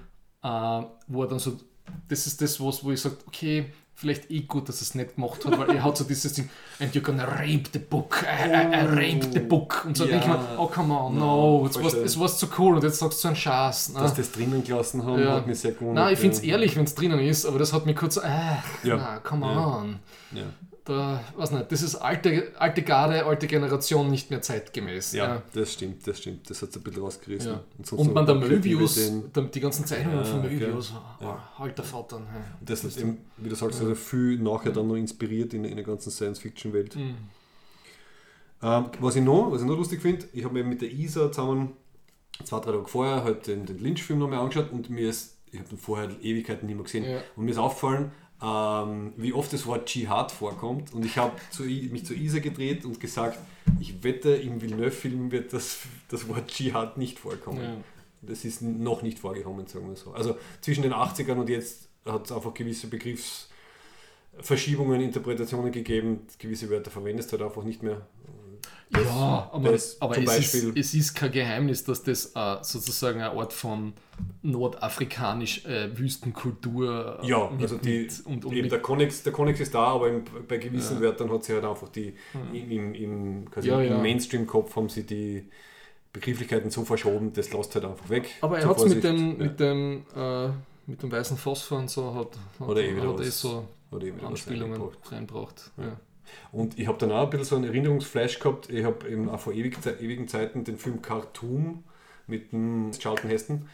Äh, Charlton Heston und Laurence Olivier, ein, ein, ein großer ähm, 1960er Abenteuerfilm basierend auf wahren Begebnissen, Khartoum. Und da ist mir eben das erste Mal das Wort Mahdi untergekommen. Mhm. Weil das halt wirklich aus dem Arabischen, Mhm. also quasi die, diese, diese Retterfigur ist. Ja. Und da hat es damals halt wirklich einen Aufstand gegeben im Sudan gegen Ägypten, Schrägstrich, äh, Mhm. britische Kolonialherren. Und der eine, der das angeleitet hat, war halt, ist halt als der, der Mahdi bezeichnet worden, der halt die, äh, die Leute dort Ja. rettet vor dem, äh, ja, vor quasi vor der Besatzung. Und es ist Ja. mir halt jetzt beim Schauen wieder mal aufgefallen, dass das halt ein echtes Wort ist und dass halt einige Wörter, ja, also Ja, wenn man Lawrence von Arabien anschaut, wird man da auch äh, im Subtext einige Ja. Parallelen sehen, wenn man möchte. Ne? Genau. Und das ist ja inspiriert, also ich habe glaube ich auf Wikipedia gelesen, dass der, zumindest der Sohn vom Herbert hat irgendwie gesagt, also die gewisse Inspirationen dann halt bei den Leuten, die die Filme gemacht haben und halt auch beim Vater irgendwie, also es hat schon gewisse, Und der Sohn, ineinander. der Sohn von Herbert hat ja einen Haufen Bücher dann noch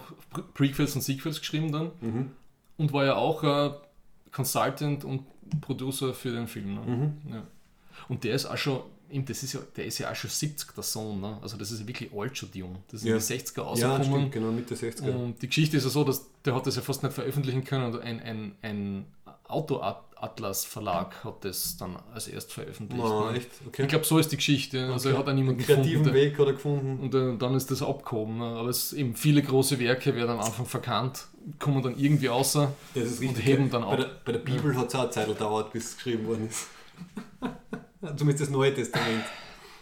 War nicht gleich ein Hit, hat ein Aber hat es dann nicht 300 Jahre später noch so ein Editing-Event gegeben, wo dann ein paar Sachen ausgeflogen sind? Naja, weißt du, man muss sich mit der Zeit anpassen. Ja. Also es, es kommt dann irgendein Konzil und dann wird gesagt, hey, kommt's Burschen, das machen wir jetzt. Ja, Nein. aber, Ha, das war, ah ja, und das war der nicht, ah religionskritische ja, und ihr dürft nicht mehr heiraten jetzt. Ja, genau. Thomas, danke, wir sind ein bisschen wieder kritisch geworden. Ich möchte ein letztes Ding noch anmerken, an, äh, merken, weil das habe ich auch gefunden. Ja. Es wird nicht, äh, genau, also er ist auf zwei Filme ausgelegt. Es ist aber noch nicht fix, Ja. dass er finanziert wird. Und was ich frappierend gefunden habe, ist, dass auf Wikipedia zumindest steht, dass ähm, also Warner Brothers ähm, hat anscheinend HBO Max, diesen Streaming-Sender, auf dem es dann ein Monat lang zeitgleich laufen wird, sobald es in den USA im Kino gestartet ist. Also wir haben den Film ja schon. In den USA startet er im Oktober und läuft einen Monat lang zeitgleich auf HBO Max. Und es gibt ein Zitat von einem HBO Max-Typen, der sagt, mehr oder weniger, ich paraphrasiere jetzt auf Steirisch, du Villeneuve, wenn der Film auf HBO Max gut läuft, dann zahlen wir da den zweiten. Also so ungefähr in, dem, in dem Level sind wir schon. Ich weiß nicht, ob es was mit Corona zu tun hat oder wie du sagst, Streaming Wars. Alles verändert sich. Also wünschen wir ihm einen guten Run auf HBO Max und generell gute Einkünfte. Dann gibt es einen zweiten. Und dann gibt es auch eine Spin-off-Serie namens Dune Sisterhood, die ebenfalls auf HBO Max laufen wird. Äh, Und die ein Prequel zum Film ist, was halt um die Bene Gesserit und so weiter geht. Und der Villeneuve angeblich den Pilotfilm zumindest Regie führt. Okay. Also es scheint so, wie wenn das jetzt eigentlich wie zu erwarten, ein bisschen so ein, ein Cinematic-Television-Universe aufmacht. Was Ähm, eh der einzige Weg ist, den es heute da gibt. Also, Er hat da eh schon einiges mitgemacht, ne? mit Annihilation, ne? was die dann direkt Oh. zu Netflix geschickt haben und Ja. was, dann- was dann totaler Erfolg war, glaube ich, Ja, streamingmäßig. ja, hoffentlich. Und ist in den USA nicht in die Kino gekommen und so weiter. Ja. also insofern heute wirklich die Daumen. Und wenn es, also wir haben jetzt wirklich die Chance, dass das aus dem ein Franchise, also quasi ein, ein televisionäres Franchise wird, Ja. das gut wird, wenn es gut umgesetzt wird, wenn es das Geld kriegt. ja, aber dass das wirklich, glaube ich, so mainstreamig durchschlagt als, richt- als, so, als, als Franchise aller Star Wars, Sie Bin werden, ich sie werden schon ein bisschen bügeln, sie werden schon glatt bügeln. eben das, was mir, das, was mir gefällt, glaube ich, ist vielleicht nicht so mainstreamig dann. Hm. Genau, Also von der Stimmung her und die Grund, vom Ton her, Okay. ist das alles jetzt nicht so Ja, das wirst sicher nicht Das ist alles nicht so happy peppy Marvel äh, Star Warsig. Aber es könnte, es könnte ein guter Gegenpol sein. Also ich sehe das schon, Ja. dass du hast quasi die Marvel-Sachen, du hast die Star Wars-Sachen und vielleicht ist dann halt Dune doch auf einer anderen Ebene noch quasi erfolgreich genug, aber ein bisschen Du, wenn sie es gut auf machen, unserer Ebene sozusagen. wenn sie es gut machen, gern. Ja, halten wir die Daumen. Also auf jeden Fall sehr empfehlenswert, großartig. Unbedingt Und anschauen. im, also im Kino würde Ja. ich es empfehlen. Passt. Und dann kommen wir zur, ich will immer Ferengi sagen, aber es stimmt nicht. Ja, aber können wir noch kurz Pause machen? Natürlich. Muss, Dann kommen wir zur Wasser getrunken. Ferengi Pinkelpause. And why am I alive when everyone around me has turned to meat? It's because of my list of rules. Wir haben die Zombie Survival Rules. Jawohl. Das war was? Nummer 7, gell? Ja. Limber Up. Haha, sehr gut. Sind wir wieder durcheinander. Es ist so, ich habe damit Travel Light. What? Ich glaube, Limbo Up war letztes Mal, oder? Es ist, es ist nicht ganz klar. Ich schaue mir jedes Mal ein, ein, ein Videozusammenschnitt auf YouTube an, aber wenn ich mir dann ja, auf so Zombieland-Wiki-Sites die Listen durchgehe, ist wieder was anderes. Aber es ist wurscht. Du sagst einfach deine Assoziation zu Limbo Up und ich sage meine Assoziation zu Travel Light. Ich lese immer diesen einen Link, den du mir geschickt hast. Das war ein großer Fehler, schwerer Fehler. Okay. Äh, Limber, okay. Ich muss das Lim irgendwann mal zusammenfassen. Limber Up, äh, man sollte sich aufwärmen. Ne? Ja, Also ich habe die äh, Zusammenfassung für Entscheidungsträger gelesen vom äh, aktuellen Klimastatusbericht ja. vom IPCC. es wird sich aufwärmen. Alter Vater, wir sollten uns echt langsam aufwärmen, die Sache anzugehen, weil wir sind sonst dermaßen im Arsch. Und Ja. nicht wir, sondern wir alle. Ne? Also, also wenn es so weitergeht, sind wir echt bei 3,9 Grad Mittel, Mittel äh, Erdtemperaturerwärmung bis Ende des Jahrhunderts. Also Geil. Und in gewissen Regionen natürlich sogar mehr. Es also gibt teilweise sagen sie ja Österreich, Deutschland und Co. sind ja teilweise Nein, nein, die, stärker drei- die betroffen und so. 3,9 ist Österreich. Ne? Ah, ist schon, ja, super. die 3,9, wenn- das ist aber nur, wenn wir halbwegs nur ein bisschen über 2 Grad sind. Ja. Und man kann sich das, die Klimastatistik für Österreich eh nochmal von 2020 anschauen, wie die das wieder aufgeht. Und es war jetzt gerade vom Wegener Center auch wieder einer im Mittagsjournal, glaube ich, vorgestern, der gesagt hat, wir sind wieder am Vorkrisenniveau, ne? was Ja, das den Ausstoß gegangen, angeht. Ja. Ja. Also dieses ganze Klimaerholungsblabla von Corona, das war ja völliger Bullshit gewesen, das war eh klar. Ja, und dann kann man, ich kann nur empfehlen, dass sich da jeder von dem äh, Climate, Change Cent, Climate Change Center Austria äh, einmal die CO2-Uhr anschaut, ja, wie wenig Zeit das eigentlich nur mehr ist. Ja. Also eineinhalb Grad habe ich eh schon immer meine Rants, das können wir schon abhaken. Ja, ja, wir müssen ja. schauen, dass wir halt irgendwie die 2 Grad schaffen. Dann sind wir beim Österreich im besten, im besten Intervall sind wir trotzdem immer noch bei 3 oder 3,5. Ja. Sonst wird es noch viel schlimmer. Und das Orge ist, ja, gut, wir haben jetzt überall Wahlkämpfe in Deutschland, in, gut, in Deutschland wirklich groß, in Österreich halt, Ja. Oberösterreich und Graz, okay, gut. Aber es, es kommt dafür erstaunlich wenig dramatisch vor. Also, sie reden schon drüber, aber es sagt jetzt, es traut sich halt keiner sagen, ja, jetzt müssen wir halt wirklich drastische Maßnahmen setzen. Und das finde ich halt, also, ich, wie du sagst, ich habe wirklich Angst, dass man, dass das jetzt quasi die, die letzten Regierungen werden, die es einfach wirklich komplett verkacken. Ja. Und dann sind wir bei einem Punkt, wo, weiß ich gar nicht, wo es halt wirklich dann das ist wirklich so radikal dann Einschränkungen und, und Veränderungen, man man jetzt eh schon, ich- es ist relativ frustrierend, will ich damit sagen. Ähm, Es war gestern erst der Beitrag eben zur ökosozialen Steuerreform von Gewerkschaftsbund und Arbeiterkammer, Ah, wichtige ja. Institutionen. Ja, aber, aber- das sind halt, Genau. dann Mo- sagt die eine, sie fordert mehr Unterstützung für Pendler und Pendlerinnen. Ja, ich habe mir gedacht, Ja.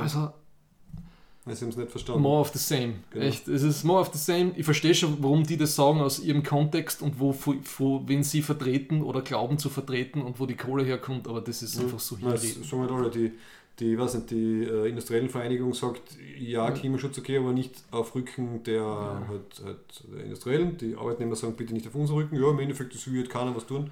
Es ist so Ah, hinriesig. Und das, die, die, die Ja. Dramatik ist anscheinend wirklich noch nicht angekommen. Aber dann passt ja meine äh, gut dazu, weil ich habe mir nämlich eben Nummer 7 Travel Light ausgesucht und wenn wir den Planeten dann verkackt haben, dann fliegen wir einfach weg mit äh, Elon Musk oder Jeff Bezos oder sonst wem. Und dazu passt eben Travel Light sehr gut, weil der, das inoffizielle Motto von SpaceX ist, weißt du was das ist? Beim, beim Bau von Raketen. Der Kevin wird es wissen. Der, der, der, das Motto ist: The best part is no part. Also das, was du nicht mit draufnehmen musst, weil es, es hat alles ein Gewicht, das nimmst du nicht mit drauf. Und kleines Beispiel, diese sogenannten Grid Fins haben es auf den SpaceX-Raketen auf der Seite, die helfen beim Wiedereintritt, um das Schiff zu stabilisieren und zu steuern. Ja. Und bisher haben sich die eingeklappt weil sie halt geglaubt haben bei SpaceX, das musst du machen wegen Aerodynamik und so. Nein, sie sind draufgekommen, du brauchst das nicht. Sie bleiben immer ausgeklappt. Ähm, wenn du das Schiff richtig steuerst, dann geht sich das genau aus mit der Aerodynamik, weil da Löcher drinnen sind. Und wieder ein Teil, den man nicht einbauen muss. Ja, nach der Philosophie gehen sie vor. Finde ich sehr schön. Und wir fliegen halt dann alle zum Mars und ähm, scheißen auf die Erde und dann warten wir, bis die Vulkanier kommen. Das ist eine, eine gute Überleitung dazu, weil ich habe schon zwei Themen, die ich gern Ja, für den nächsten. beforschen will, be, be, recherchieren würde. Ne?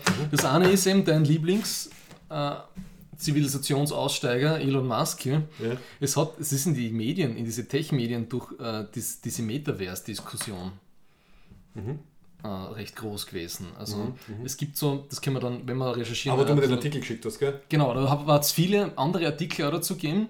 Es gibt diese abstruse Vision von Leid, dass wir, dass das, was jetzt ist, eh wurscht ist, weil die Profite der Zukunft in ein paar hundert Jahren werden alle nur virtuell sein und wir sind alle in einer, in einer Singularität oder so irgendwas drinnen. Ja?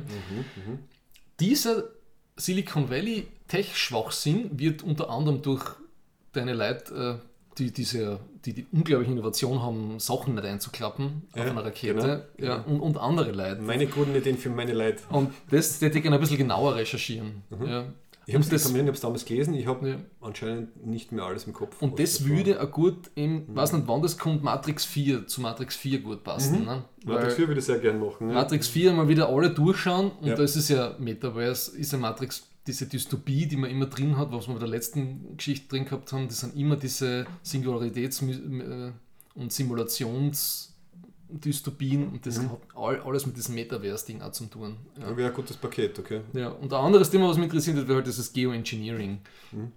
Dass wir, wir sind so im Arsch, wir müssen sozusagen großräumig in die Welt eingreifen. Und da Ja. gibt es schon viele Ansätze, hat schon viele Versuche gegeben und da gibt es sicher auch lustige Sachen, die man recherchieren kann drüber. Ja. Okay, wahrscheinlich Zwischenergebnis wird sein, es gibt momentan noch nichts, was uns so sehr rausreißt, dass es wirklich was bringt. Also ich habe hab letztens gehört, es hat irgendwo wer in, also in Island bauen sie gerade einen Ja. CO2-Sauger, Ja. der es aus der Luft holt und sie haben, was haben sie gesagt? Es kostet ungefähr 15 Millionen, um den Gegenwert von 800 Autos äh, zu neutralisieren. Also es, es zahlt sich noch nicht aus. Aber das wäre mal, das würde mich auch interessieren, einmal so, so grob einmal einen Überblick drüber zu machen. Weil, Sicher. Weil ich weiß, äh, in meinem Doktoratskolleg hat einer dazu geforscht, da hat sich nur ein Teil von Geoengineering ausgenommen Mhm. und das war total spannend, ja, was es da für Ideen gibt, für Eingriffe in die Natur und so. Nicht, dass ich dafür wäre, aber es ist interessant von Mhm. Ja, klar. sehr sci-fi. Terraforming-mäßig teilweise schon. Ja. Ja. Passt. Finde ich prinzipiell gut. ja, können wir schauen, auf was wir Lust haben. Ja, du, wir gehen jetzt noch auf ein Festival, Wir ne? haben es geschafft, genau. Noch ein bisschen Werbung für Den Grieskram. Den Grieskram. Ja. der heute ist und dann vorbei sein wird, wenn ihr die Folge hört. Aber Ja, das äh, gibt es jedes Jahr im September. Es ist ein super schönes, cooles, alternativ angehauchtes Straßenfest mit Musik und Kunst im Gries. Mhm. Total. Wir kennen ja sogar ein, zwei Leute, die mitorganisieren. Genau, ja. Und es ist gerade, also für Herbst schönes Wetter. Also wir also normalerweise ja. denkst du ja, sowas ist was für den Sommer, aber es wird sich halt gut ausgehen. Ja. Cool, ja, freue mich. Freue mich schon. Sehr fein. Jo, also danke fürs Zuhören, danke fürs Warten. Danke fürs Warten und, und äh, bis, zum nächsten, bis zur nächsten Folge.